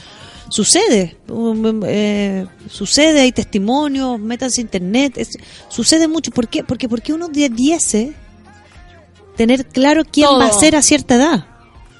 Y más si nunca me he enfrentado, porque muchas de las personas que a veces eh, salen del closet más grande es porque, uno, su sexualidad no se desarrolló, ¿no? O, o está muy concentrado en los estudios, o no tenían vínculos con personas del, del mismo sexo en, en el plano más de, de personas del mismo sexo y homosexuales, porque yo puedo estar en un colegio puros hombres y eso no me hace necesariamente que... Minita. No, o homosexual porque supuestamente estoy con hombres. Pues Yo tengo un paciente que salió del closet a los 32 años. Ya, y él estaba en el Instituto Nacional. Entonces, me decía, yo, claro, cuando estaba en el colegio, sentía que mi sexualidad no se desarrollaba mucho, estaba más concentrado en los estudios, en que me fuera bien, en las exigencias del colegio. las fiestas eran un, un- un- como una posibilidad o no, no me gustaba la música que tocaba, o sea, no se vinculaba íntimamente mayormente con nadie. No se sentía atraído por nada ni nadie. Claro, en la universidad fue más o menos lo mismo y después cuando empezó su vida laboral empezó a generar más vínculos más íntimos y ahí se empezó a cuestionar y ahí empezó a sentir una atracción hacia los hombres. ¿Y ya tenía pareja ¿Cómo? dama? Había tenido Este- pinches, ah, pero como no era un tema muy importante, no estaba en la búsqueda de una pareja, no quería casarse, no. Tener estaba- hijos. No, tenía lo- otro tipo de logros. Entonces, la intimidad más amorosa, la intimidad emocional más sexuada, no eran parte de su repertorio y sus necesidades. Perfecto. Entonces, claro, cuando sale el closet, su familia lo cuestiona mucho, Porque de alguna forma, ¿por qué ahora y no antes? ¿Y le costó o él se, se lanzó nomás? No, le costó porque, como, porque de alguna forma es lo que yo creí o lo que yo sentía que era, no es, y quiero probar esto otro para ver si es que es porque al parecer me hace más... Todo está como en la incertidumbre, todo ¿Qué- está en el aire. ¿Qué me pasa también? Porque ¿Qué uno- me pasa? Porque la gente egoísta es como de afuera, como, ay, ¿qué le pasó? ¿Qué no? Pero lo que siente, ¿cuáles son los riesgos, riesgos, comillas, como los costos de salir del closet después de los 30? Como, ¿qué pasa? Como, ¿por, ¿por qué? ¿Por qué callarlo antes? ¿Por, ¿Por el miedo? ¿O tú decís también por la duda de, de no saber la identidad real de uno? Como, no entendí tu pregunta. ¿Cuál, ¿Cuáles son los costos de vivir reprimido hasta después de los 30 años? Como, puede ser que ya, si yo me asumo de- a los 30, ya, listo, hoy vas a descubrir que el mundo, o, o va a quedar como un poco la embarrada, porque también yo pienso en los homosexuales, que tengo un amigo también que es homosexual, eh, nacido, ¿cachai? Que me decía como de las dos, de los dos años se vestía de sirenita, y me dice como, no me gusta pinchar con gente como que salió recién, como porque no me da la Ah. seguridad que vuelva, ¿cachai? Como también existe el prejuicio entre ellos mismos, ¿o no? No, Como- y el creerle o no creerle. Muchos homosexuales no creen en la bisexualidad, pasa todo eso, sí. Claro. Ese es otro tema. Ahora, los costos de vivir reprimido implicaría si es que yo sé que soy homosexual, sé que me gustan las mujeres y decido, ¿no? Re- decido no vivir desde ahí. Decido casarme con un hombre e intentar tener hijos o no tener hijos y tener sexualidad con esa persona, siendo que no es lo que yo quiero. Los costos de eso, Eso es vivir infeliz toda la vida. es vivir infeliz toda la Claro. vida. Claro, el mayor costo Qué terrible eso. y una desconexión con el cuerpo muy grande. eh, muchas veces la gente a veces genera adicciones, el copete, otro tipo de cosas, porque necesito ir anestesiándome un poco, las pastillas, los psiquiatras. O sea, busco maneras de intentar sobrellevar una vida que no me está haciendo feliz. Lo cual no quiere decir que en el momento que yo salga del closet voy a ser feliz inmediatamente. Pero sí quiere decir que una parte de mí va a estar más feliz En consecuencia con lo que siento. con lo que siento y con lo que quiero ser. Entonces, el costo de vivir reprimido es alto en cualquier espacio, también laboral, ¿no? Vivir en un trabajo, hacer un trabajo que no me gusta, Es lo mismo que ser... porque finalmente el miedo a los cambios es muy alto cuando ya una- uno tiene una vida estable. A la gente le cuesta mucho ciertos cambios. Entonces, imagínate cambiar en una sociedad como la de nosotros, pasar de ser heterosexual, casado, ponte tú con hijo, a tener que decirle a mi mujer, a mi marido y a mis hijos que soy homosexual. O sea, es, es casi es una pesadilla. Yo como si me lo planteé así, es que de verdad lo encuentro como, como que yo hoy día, que ya incluso que yo estoy rodeada, no sé, po- o nosotros mismos, como de gente que uno dice que es más abierta de mente, como ya decir, hola mamá, en realidad soy lesbiana, ¿cachai? Como, creo que es como una valentía que tiene que, tiene que haber de por medio, como no, no creo que sea llegar y decirlo, como... Claro, por desgracia todavía es como un tema a contar. Porque ningún heterosexual le dijo a su mamá, oye mamá, soy heterosexual. No, po. Pero es un tema aún contar, si es que ya llevaste una vida heterosexual y eres homosexual, yo creo que ya es como el triple, como el calvario que lleva y por eso gente que lo lleva haciendo como escondido mucho tiempo. Mucho tiempo y a veces teniendo vidas paralelas, ¿no? Como teniendo amantes por fuera, buscando algún espacio de placer y goce más sexual por fuera. Pero llega un punto en que la gente decide decide eh, llevar una vida en consecuencia porque ya no puede más. La angustia, la represión, el agobio. Finalmente pasas a ser, cuando uno se da cuenta que tiene solo una vida, au- aunque yo pueda creer, no sé, en las vidas pasadas, las vidas futuras, presentes, si no hay un señor que ve las vidas pasadas, yo no sé qué fui en la vida pasada. Soy una señora evidente que me diga, Rafaela, tú en la vida pasada fuiste no sé qué. Fuiste una cosa. Claro, no, no tengo un vínculo emocional con esa vida pasada. Mira, Por lo tanto, ¿es esta o es esta? eh, es lo que me tocó. Y la dificultad ahí es porque yo, eh, de alguna forma, cuando me comprometo contigo, Pancito, si tú y yo nos emparejamos, yo me comprometo contigo, tú estás confiando en mí, en que yo soy lo que te digo ser, en que a mí me gusta lo que me gusta. En- entonces, finalmente, cuando yo apelo a que mi orientación sexual, con quien quiero estar sexualmente involucrado, a quien yo quiero besar, con quien yo quiero hacer el amor, no es del mismo cuerpo que el tuyo, ¿no?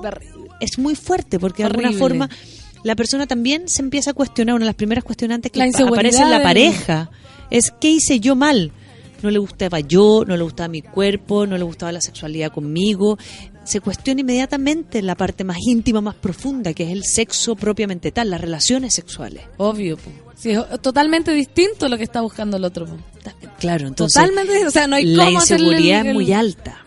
O sea, también, aparte del que del que confiesa, está también la pareja que sufre las consecuencias de eso. Claro, cuando uno está en pareja, eh, había, hay un libro que estoy leyendo pa- en ayuda para nuestro libro con Jaime que se llama eh, El otro lado del closet.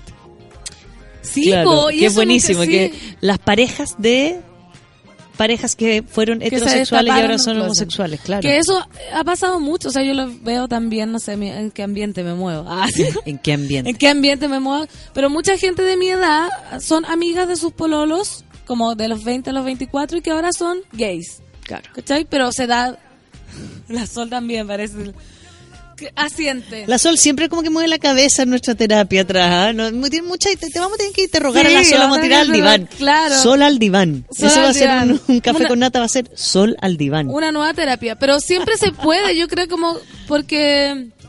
Y, y puede ser como. y con la seguridad de uno misma, decir, no era yo la que estaba tan, tan equivocada, no era yo la que no le gustaba, o quizás en ese momento sí estaba enamorado de mí, y después se le pasó, la gente no, no creo, porque no entiende que las cosas pueden cambiar, como Claro. que no todo va, no todo pasa por uno, no todo lo que le pasa al otro va por uno. Mira, Orfelina dice, Ya, nuestra orfelina. todo tipo de represión es muy cansador, es un sufrimiento constante.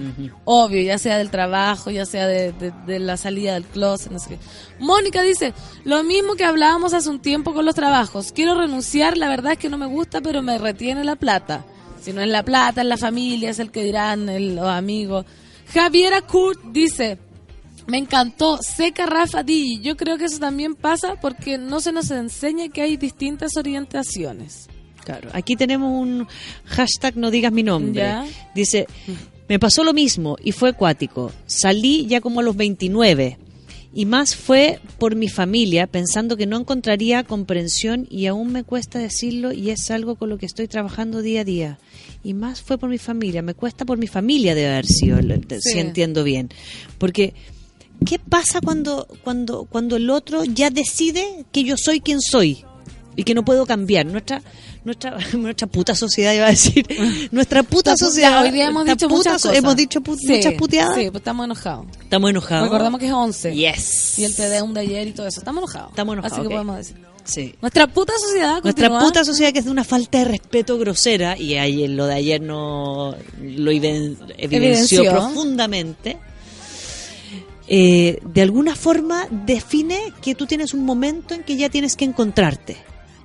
Sí, por lo ¿no? que está- encontrarte hoy día, y actuar de hoy día manera. venía, ahora del colegio de mis hijos, mis hijos entendamos que son grandes de alguna forma, pero son muy adolescentes, y le hicieron un test para definir qué querían ser cuando grandes y qué estudiar, y que nos mandaban a los, a los apoderados, a la madre en mi caso, eh, a, a revisar las mallas curriculares de posibles distintas líneas que a ellos les podrían gustar. Y yo dije, No. hay algo que yo no voy a hacer con mi hijo, es sentarme a que revise las mallas para ver qué temas les guste más y lo único que que quiero es que no estudien acá y que no estudien una carrera, no sé, que estudien tres.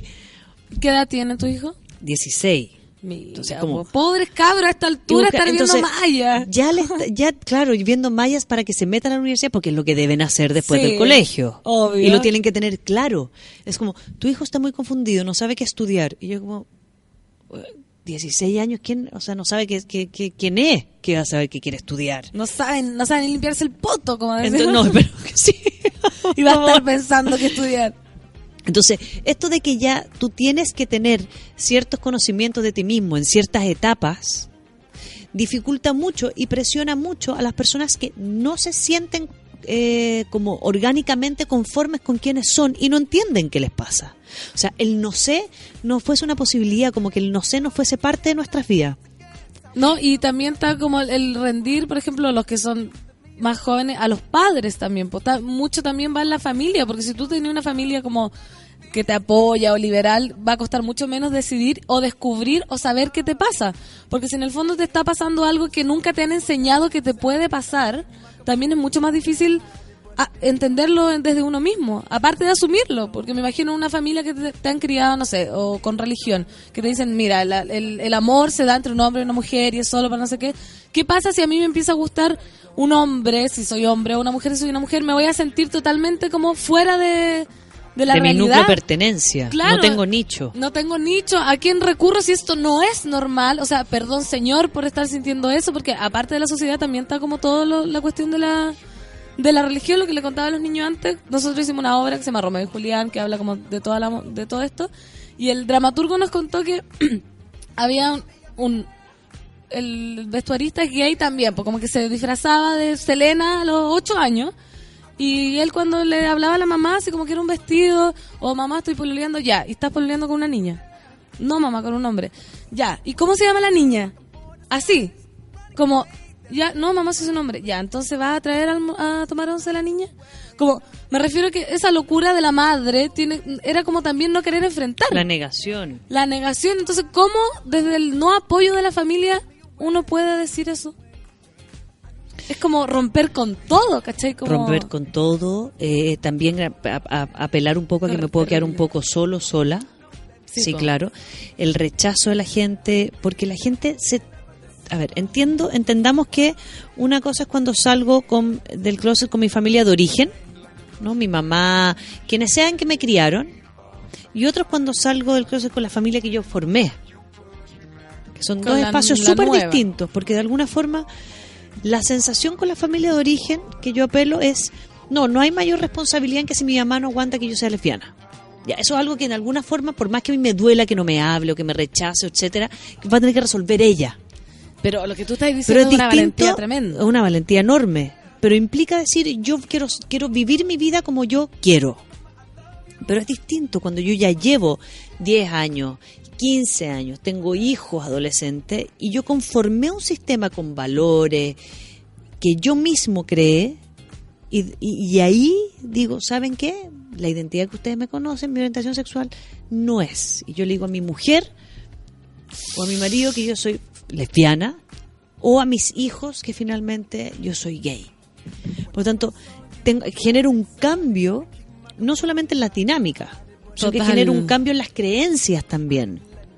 Entonces, ahí intentamos que haya un poquito más de responsabilidad y acompañamiento, ¿no? Si, si, si, si mi pareja, yo le tengo que decir a mi pareja que soy homosexual, terapéuticamente uno pide que, que, que uno genere ciertos acompañamientos porque finalmente estoy pidiéndole al otro también, no solo me estoy separando. No es solo mío el problema y lo No. que se viene ahora. Y, por- y a la otra persona le puede le genera, no le puede generar mucha rabia y frustración porque también siento que me casé con alguien que me mintió. Sí, pues. Entonces, ahí es, es muy importante cómo uno le explica o cómo uno contiene a la pareja que está recibiendo esta información. Y no es eso, Rafa, no es que me mintió, ¿cierto? Eh, Es que pasó, pueden haber millones de, de o razones. sea, millones de razones, pero la, la que a la gente más le cuesta creer es eh, que no sabía Claro. que me mintió. No, Eso es lo lo que le más- cuesta. Lo más fácil es creer, me mintió toda la vida y empezar a buscar culpable y todo. esto. Mira, acá hay un hashtag, no digas mi nombre bien heavy, ¿Ya? que te lo voy a leer. Dice, Dale. Mi marido tiene actitudes gay. Nunca tuvo polola antes que yo. Su papá era muy amachado y guaso de campo. Ya. Yo le he dicho que si alguna vez quiere salir del closet que me diga. Será difícil, pero seríamos amigos. Él tiene 33, yo 36. Su papá se murió y él se sintió liberado. No digas mi nombre. No, no digas mi nombre. Mira, eh, no sé lo que se refiere con actitudes gay. ¿Qué dice Eso, a conductas ver, gay? La amiga, si es que nos puede...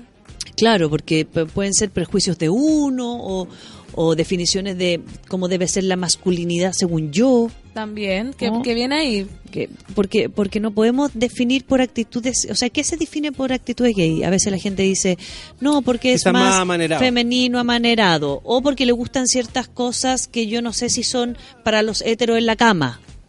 Claro. ¿no? Hay Ah. gente que empieza a, a discriminar distintas situaciones.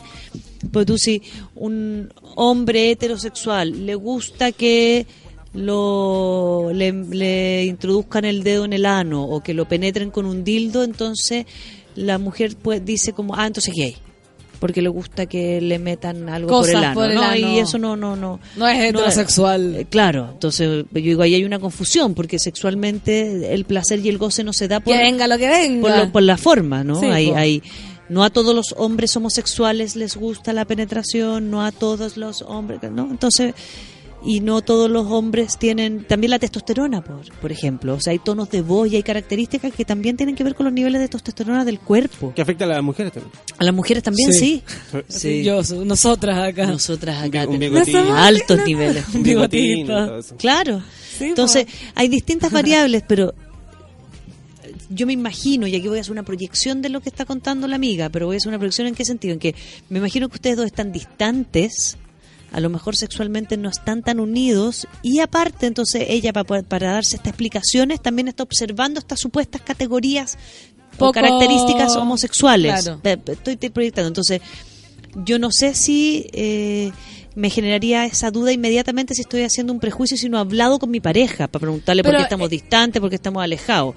Y el tema del papá o la mamá o las historias de vida, sí, sí hay referentes importantes en quién yo soy como adulto en relación a mi crianza, claramente. ¿no? Los terapeutas tenemos que hacer un- una historia de vida y un diagnóstico en relación a la crianza de la persona.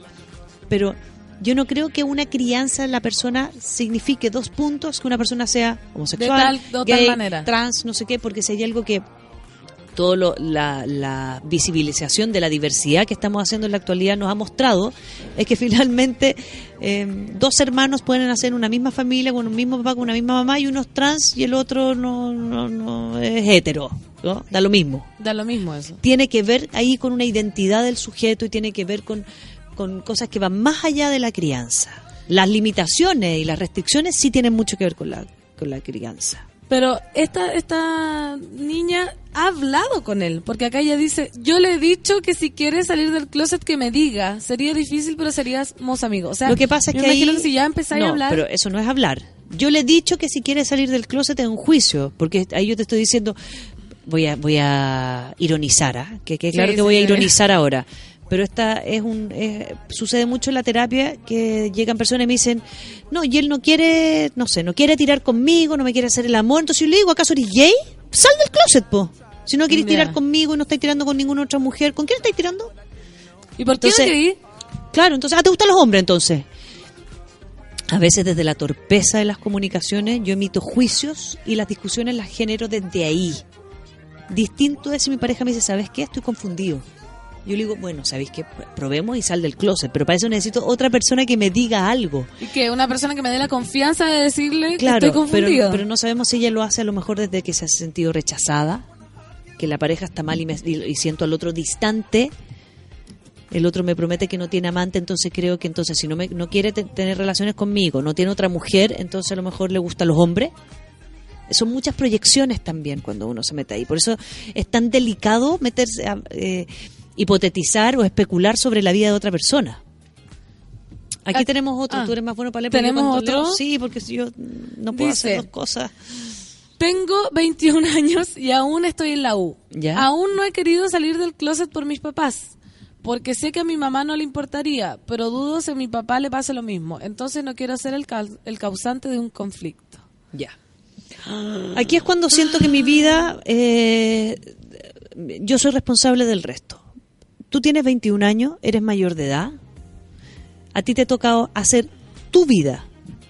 La vida toca. que tus padres eligieron es la vida que ellos eligen. Esto es súper frío, yo sé que es súper difícil lo que voy a decir, pero esto Pero es, lo que hay lo que, es es. lo que hay que buscar la forma de hacer. Si mis padres van a tener conflicto con mi orientación sexual, Que lo resuelvan ellos. van a tener que resolverlos ellos. Si esto implica que ellos me van a rechazar a mí, bueno, a lo mejor a mí me toca hacer un duelo con mis padres, pero la pregunta en el fondo es, ¿realmente quieres vivir una vida paralela o reprimida o más angustiada porque tus padres con los cuales tú vas a dejar de vivir, con cuales tú no te metes a la cama, con cuales tú no te metes en la intimidad, ¿no? No son mi responsabilidad, esa es una vida de ellos. No vale la pena postergar la vida de uno por la de otros. No vale la pena. En ningún caso. Vale la pena trabajarlo, buscar momentos, hablarlo. Uno puede hacer procesos de cómo verbalizar esto, cómo hacerlo, cómo hablar por separado, si uno lo va haciendo de a uno, de a dos, cómo voy armando el terreno. Claro, si cree que la mamá no se va a espantar, podría hablar primero con la mamá. Hablar con la mamá, ver qué pasa, hablar con un hermano, con una tía. Uno va tanteando terreno y se va armando, se va armando de redes, va buscando ayuda. No es tirar una bomba y mandarme a cambiar. Claro. Ah, No. mamá, chao. Pero sí hay que entender que muchas veces sí va a pasar que a lo mejor mi mamá me deje de hablar un tiempo o mi papá no quiere hablar del tiempo. Hay muchos pues, tu, eh, pacientes que han salido del closet y sus papás dicen ya, yo no sé, no lo acepto, no quiero verlo, eh, pucha, por favor no me contís por un tiempo o no que si estáis pololeando todavía no estoy preparado para verte con tu pololo. Ya. Ya, pero eso puede durar un rato, pero no siempre. No, po. Llega un punto en que yo voy a tener que intentar vivir mi vida. Si quiero que mi pareja conozca a mi familia, voy a tener que llevarlo. Va a tener que enfrentarlo. O sea, enfrentarlo. Y a veces los papás se ponen muy violentos, sí. A veces los papás te echan, rechazan, sí. Y ahí la decisión está en ti, ¿no? Que, y ahí es donde yo apelo a lo que dijo mi- me dice a mí mi abuelo. Una es la familia en que tú naciste y otra la que tú te hiciste. La que naciste es responsable de cuidarte hasta que tú eres autovalente. La que tú haces va a ser tu responsabilidad. Si esas dos se unen, maravilloso. Fantástico. Maravilloso. Pero si esas dos no se unen, tenéis que elegir por la tuya. sí, mi mamá también me dice lo Por la tuya. Oye, Rafa, entonces, pero hablando, mira, Costiller nos plantea una, una duda bastante interesante que la vamos a resolver después de esta cancioncita, porque ya son las 10 con 37, mira cómo vuela el tiempo. Wow. Esto es Mo Kamikaze, esto es Café con Nata Sube la Radio.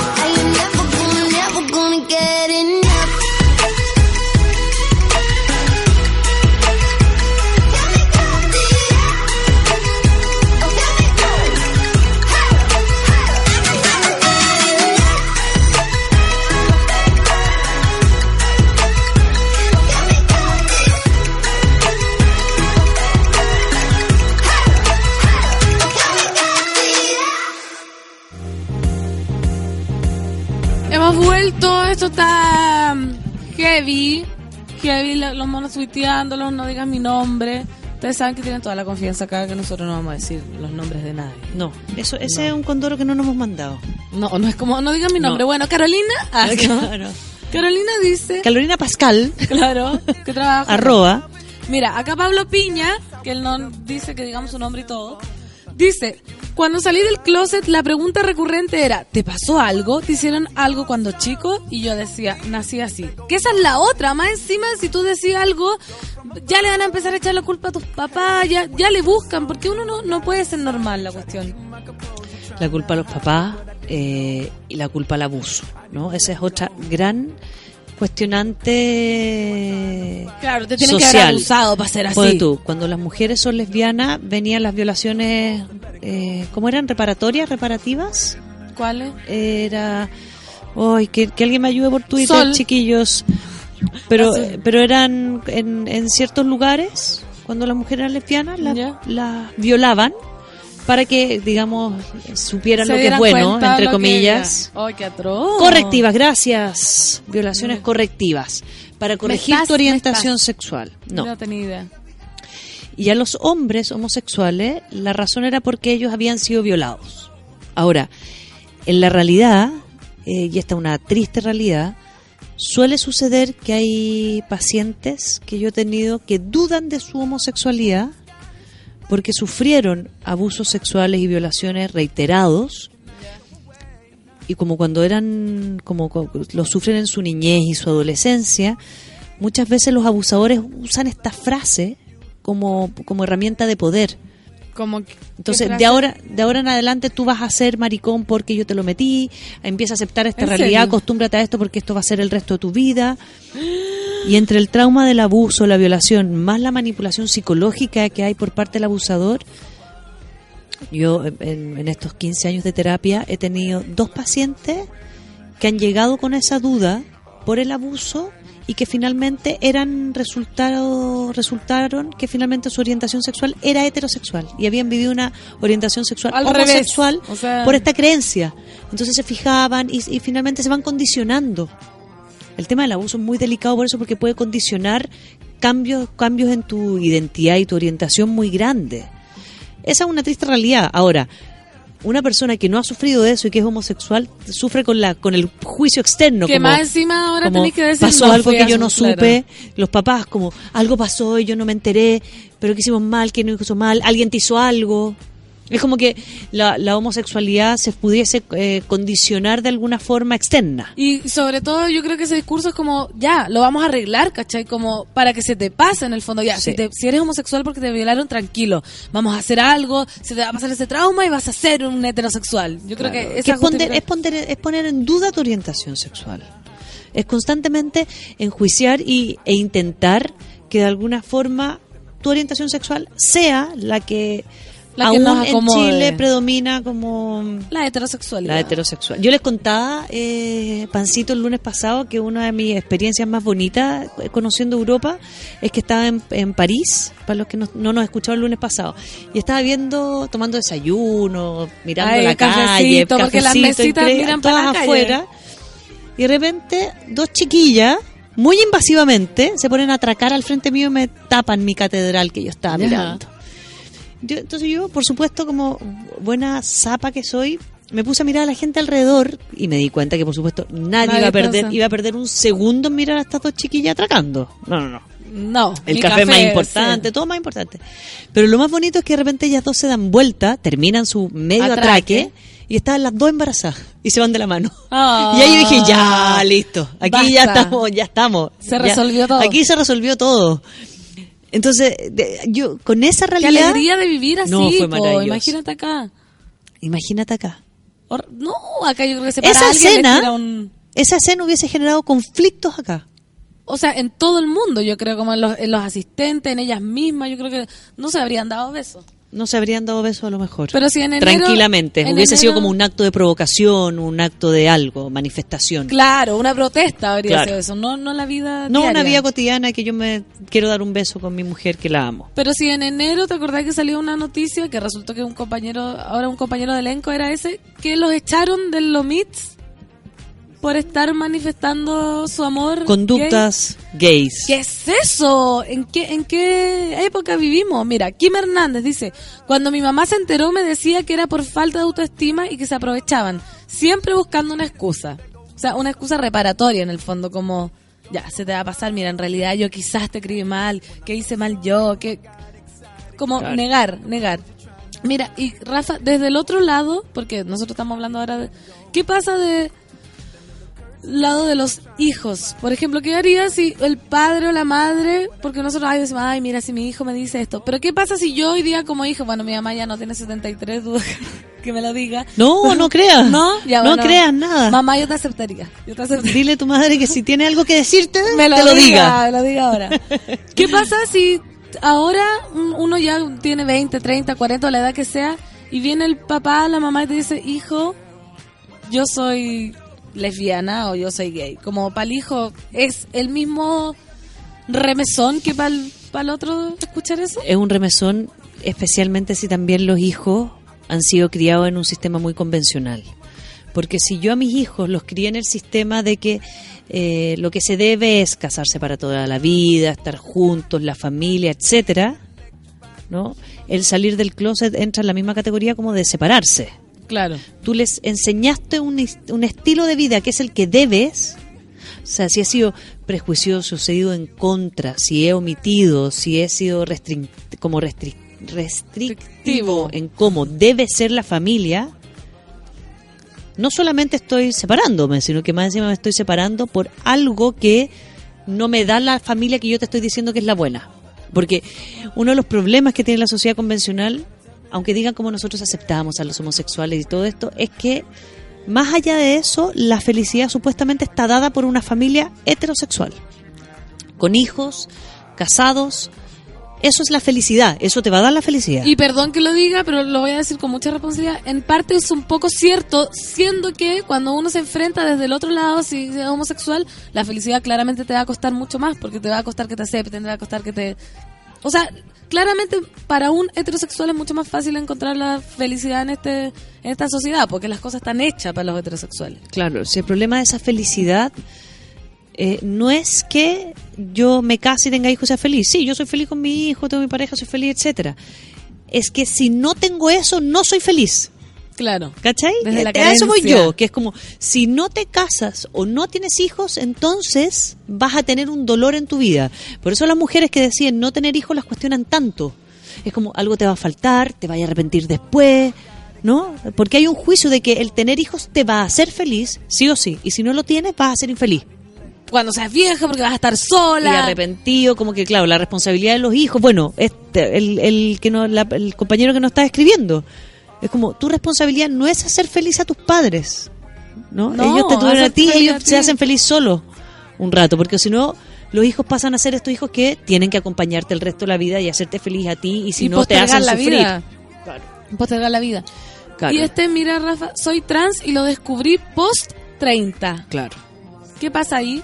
Con ser trans, que eso ya, ya es más, más heavy, porque ahí ya tenés que enfrentar como un cambio total. un cambio muy total cuando cuando uno cuando una persona es trans y lo y, y se da cuenta que es trans no más grande eh, voy a voy a ir voy a no armar como un, un mono más o menos del que yo he visto. Son muchos de mis pacientes que son homosexuales que han tenido la posibilidad de, de tener una vida libre en el área donde yo me muevo de mi identidad como yo quiera. Me visto como yo quiero, juego como yo quiero, me río como yo quiero. Muchas veces han exacerbado una personalidad por no entender qué es lo que le pasa en la identidad. Porque Ya, es súper difícil sentir que mi identidad como no sé cuál es. Entonces, siento conductas, a lo mejor si soy hombre, antes de saber que soy un, un trans mujer, ¿no? Es posible que yo sienta que hay conductas en mí donde me gustan cosas de mujeres, Pero, porque me gustan las cosas de mujeres, no porque yo sienta que soy una mujer y mi identidad se asocia más con la femenina. Entonces yo puedo estar mucho tiempo jugando con eso sin sentir realmente que mi trabajo pasa por la identidad. Entonces, lo que sucede cuando, cuando un hombre o una mujer transita el más en la adultez es complejo porque, porque claramente estoy transitando. Ahora, en nuestra sociedad aún, donde los trans tienen mucho camino por recorrer aún, ¿no? entendiendo que ya hay instituciones que ayudan a las familias, eh, el tema hormonal es súper complejo en la adultez.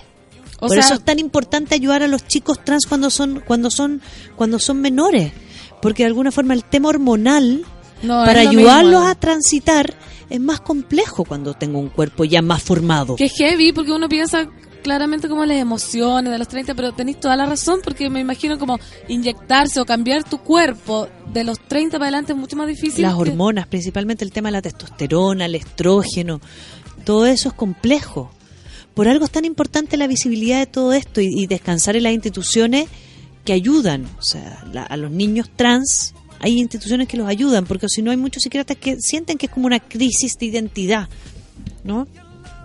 Y, y, y si la y si la, la dejo como una crisis de identidad a un niño de 5, 6, 7 años, empiezo a limitarle la vida. Es un tema súper delicado el tema de la transición, ¿no? Muy delicado. Pero en la adultez suele suceder que son a veces personas que, que, que han logrado como transitar en esta en esto de de sentir que me gusta vestirme como hombre o me gusta vestirme como mujer porque me hace bien y como un juego. Y después me doy cuenta que finalmente orgánicamente me siento muy cómodo. Y quiero con ser esto. para siempre. Así. ¿Cómo se llama esa una serie que está en Amazon? Ay, Parents, Eh, Parents, ¿o no? No, es otra. Búscala que, que con el actor de Arrested Development. Que él, que él, que es un padre de familia que decide mostrar, hacer una transición visible con su familia. Ya. Y en una época donde él iba a, a- supuestamente le decía a su mujer, me voy a una trans, transparent, se llama Ah, transparent. Transparent, sí. Increíble. Dije yo. Te faltó el trans. trans. Estaba bien yo. Está ahí súper Sí. transparent. Vean esa serie porque es maravilloso porque él muestra flashback de su historia cuando se iba con un amigo, ¿no? Como a un, no sé, a un campamento donde se les para poder vivir su identidad. Entonces ahí él podía estar vestido como mujer y, ve- y vivir su identidad sexuada. Sin ningún prejuicio. Sin ningún prejuicio, claro. Vamos ahora con otro No digas mi nombre. Hashtag no digas mi nombre. Dice, Hola Rafa. Hola. Salí del closet con una familia matriarcal y una mamá homofóbica. Fue muy heavy durante mucho tiempo. Hasta me echó de la casa para que no le diera mal ejemplo a mis hermanas. Está una niña, por si acaso. Estuvimos mucho tiempo sin contacto, pero después de que pasó mucha agua bajo el puente y mucho trabajo de parte de ambas, hoy se lleva muy bien con mi pareja y va a ser abuela ahora que estamos embarazadas. déjale, felicidades. Felicidades, sí. Salir del closet es difícil en esta sociedad, pero vale la pena en pos de ser tú misma. Oh, gracias por el, mensaje. gracias por el mensaje. No Sí. digas mi nombre. Pero que, que, que lindo mensaje porque yo sé que la, la palabra como felicidad suena tan cliché a veces, como la búsqueda de la felicidad, debe ser feliz. debe- O tranquilidad, por último. Nada, nada te seguriza la felicidad absoluta, nada. ¿No? Ni los hijos, ni las parejas, ni el trabajo, Ni el amor, nada. ni la comida. Pero Bueno, sí la- podemos apelar a la comida, comida, igual. Un poco, un La momento. trufa. Ahora se está poniendo de moda el aceite de trufa y eso me tiene mal. O sea, si alguien tiene una movida de descuento en aceite de trufa, por favor que me lo haga llegar, porque Por es mi nueva favor. obsesión. Carísima, ¿no? Carísimo. Carísima pero, la ah. Entonces, la felicidad sí, es muy difícil y uno no puede, eh, uno no puede securizarle la felicidad a nadie. Ni yo ser responsable de tu felicidad absoluta de ninguna forma. Y eso pasa con las parejas y con los hijos. Pero lo que sí yo puedo apelar a que yo soy responsable de tener por Mi lo menos mi búsqueda de felicidad. Sí, vos, si no yo quiero buscar la felicidad, tengo que ser lo más consecuente con mi identidad posible. Y mi responsabilidad es buscar quién soy. ¿Qué me gusta? ¿Qué música me gusta? ¿Qué zapato quiero usar? ¿Qué pelo Ojo, quiero usar? acá. ¿No? ¿Quién quiero ser? Eso. Y atreverse a vivirlo en distintas partes. Porque si no la gente vive como etapas oscuras, como voy a la pega sí, pero después eh, me tengo que tapar los tatuajes, me tengo que no sé qué, me tengo que no sé qué. O sea, son Actuar en consecuencia. limitantes que finalmente uno sí puede, sí puede mostrarse un poquito más para vivir un poquito más tranquilo y un poquito más feliz. Y siempre se puede, yo creo que el miedo, pero va en todo, en esta cuestión de la identidad sexual, en el trabajo, en la vida misma, en el amor, cuando uno dice, ahí no encuentro, ¿qué quiero? Quién quiero que esté a mi lado y por qué estoy cogiendo a alguien que en realidad no quiero que esté a mi lado. ¿Quién quiero amar y por qué, si, si me gustan las mujeres, por qué estoy peleando con un hombre? Es como tomar Exacto. pequeñas decisiones, yo creo, pequeñas, porque desde ya salir del closet es una gran decisión, pero por último, ama a quien quieras amar y después yo creo que se van dando esas cosas, como solito No, uno y va también es importante algo, el que yo salga del closet no quiere decir que yo vaya a encontrar inmediatamente pareja, ni no, porque a veces la gente también se siente infeliz, gay, no gay, lesbiana, trans, da lo mismo, por no tener pareja. Es como, ¿cuándo encuentro una pareja voy a ser feliz? ¿Cuándo viva con alguien voy a... ¿Cuándo, cuándo, cuándo? Y ese cuándo a veces ya pasó. La gente dice, no, yo me veo a los 35 años con ABC. Bueno, llego a los 38 y no tengo ABC. Ahí quedaste. Ahí quedaste, cuando, cuando el pasado ya pasó, ya se me vino atrás. Entonces, ¿qué hago con eso? ¿Qué hago para que eso no me suceda? Busco, busco, sí. Si quiero tener pareja, ok, pero si solamente me focalizo en que la pareja me va a hacer feliz y no tengo mal. pareja, voy a ser muy infeliz. Obvio. Gay, hetero, trans, lo que sea. De- voy a ser de la infeliz. iglesia que sea. De la iglesia que sea. Entonces, ¿qué hay que hacer? No, no caer en la ansiedad. Tengo que buscar cosas que compensen eso. Sí, yo quiero, yo quiero. Y puedo prender velitas blancas y, pre- y, rezar todo. Da vuelta a San Antonio, todo lo que quiera. Pero tengo que compensar eso con otras cosas. Tengo que salir. Si me doy cuenta que mi grupo de amigos ya no conocía a alguien, voy a tener que abrirme, meterme a curso. Tengo una paciente ahora que lo más probable es que no está escuchando, y sí, voy a hablar de ti. Y no voy a decir tu Y nombre. no voy a decir tu nombre. Y eh, con ella llevamos harto, ya llevamos como dos años de terapia. eh, en esto de la identidad sexual, ella está en la búsqueda de su identidad sexual. Y, se- y se atrevió por primera vez eh, a, a empezar a, a vincularse con la posibilidad de ser lesbiana. Y lo bonito es que en el momento que se atrevió a, vir- a vincularse y conversó con una niña por estas aplicaciones, me dijo, eh, independiente si, si pincha o no pincha con ella, da lo mismo. Pero se abrió la posibilidad de conocer a alguien nuevo y me dice, Distinto. ahora realmente tengo alguien con quien hablar. Porque claro, Tinder o otras aplicaciones implican directamente ver cosas en común, si te gusta Claro. una música, cosas afín. Y encontró a alguien afín, que puede que sea una pincho o no, porque ella no sabe No si es lesbiana o no, lo mismo, pero por lo menos ahora va a tener un nuevo partner, una nueva amiga, alguien con quien hablar. Y ahí yo empiezo a buscar la felicidad. Se me amplía Desde el ahí en nicho, adelante. claro.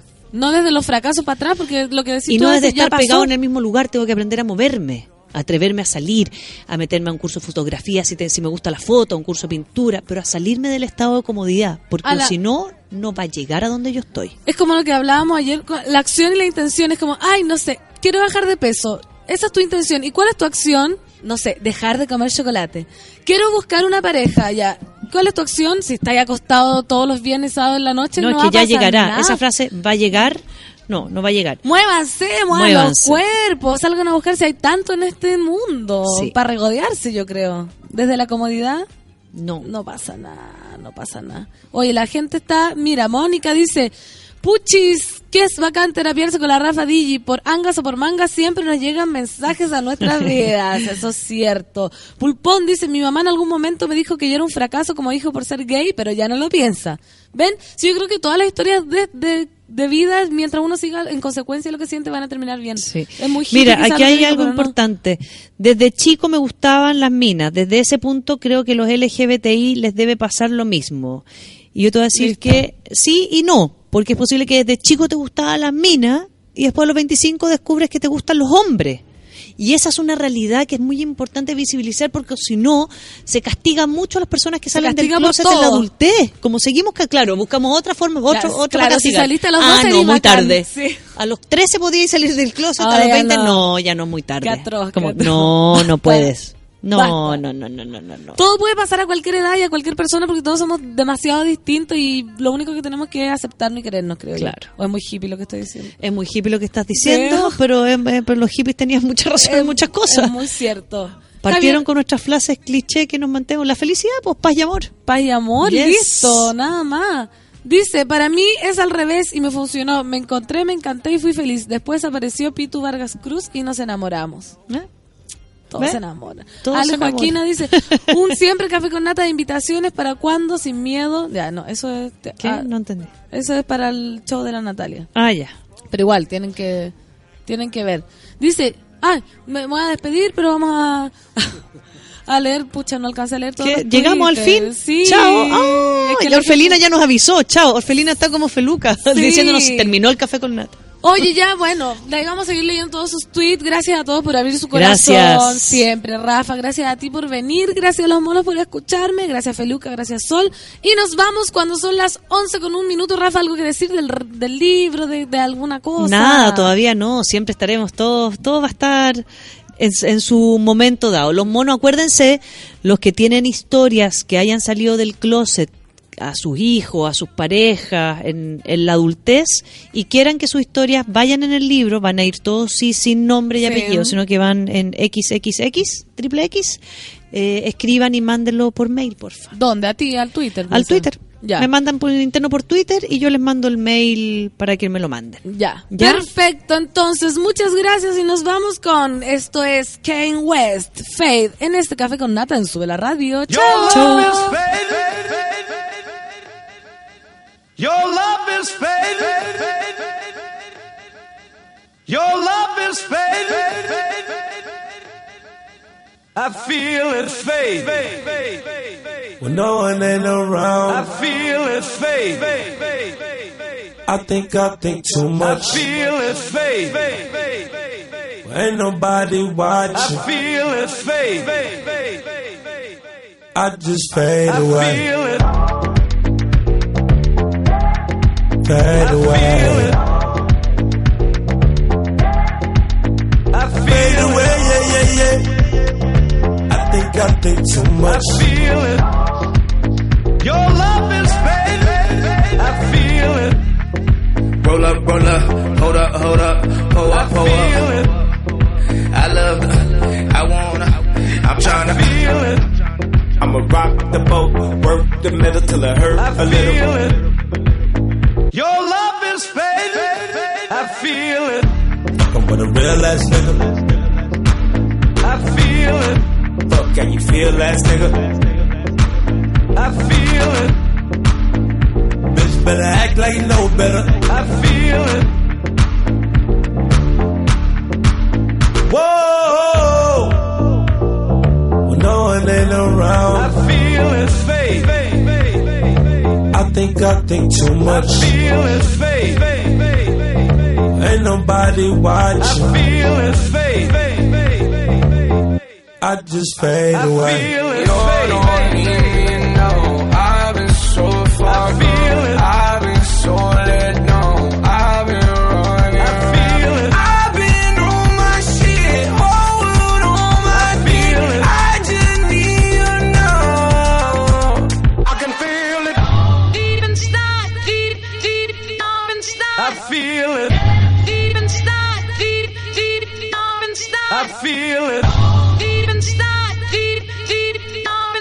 I feel it. Deep inside, deep, deep, deep inside. I can feel it. Deep inside, deep, deep, deep inside. I feel it. Deep inside, deep, deep, deep inside. I feel it. Deep inside, deep, deep, deep inside. I feel it. Deep inside, deep, deep, deep inside. I feel it fade. I feel it fade.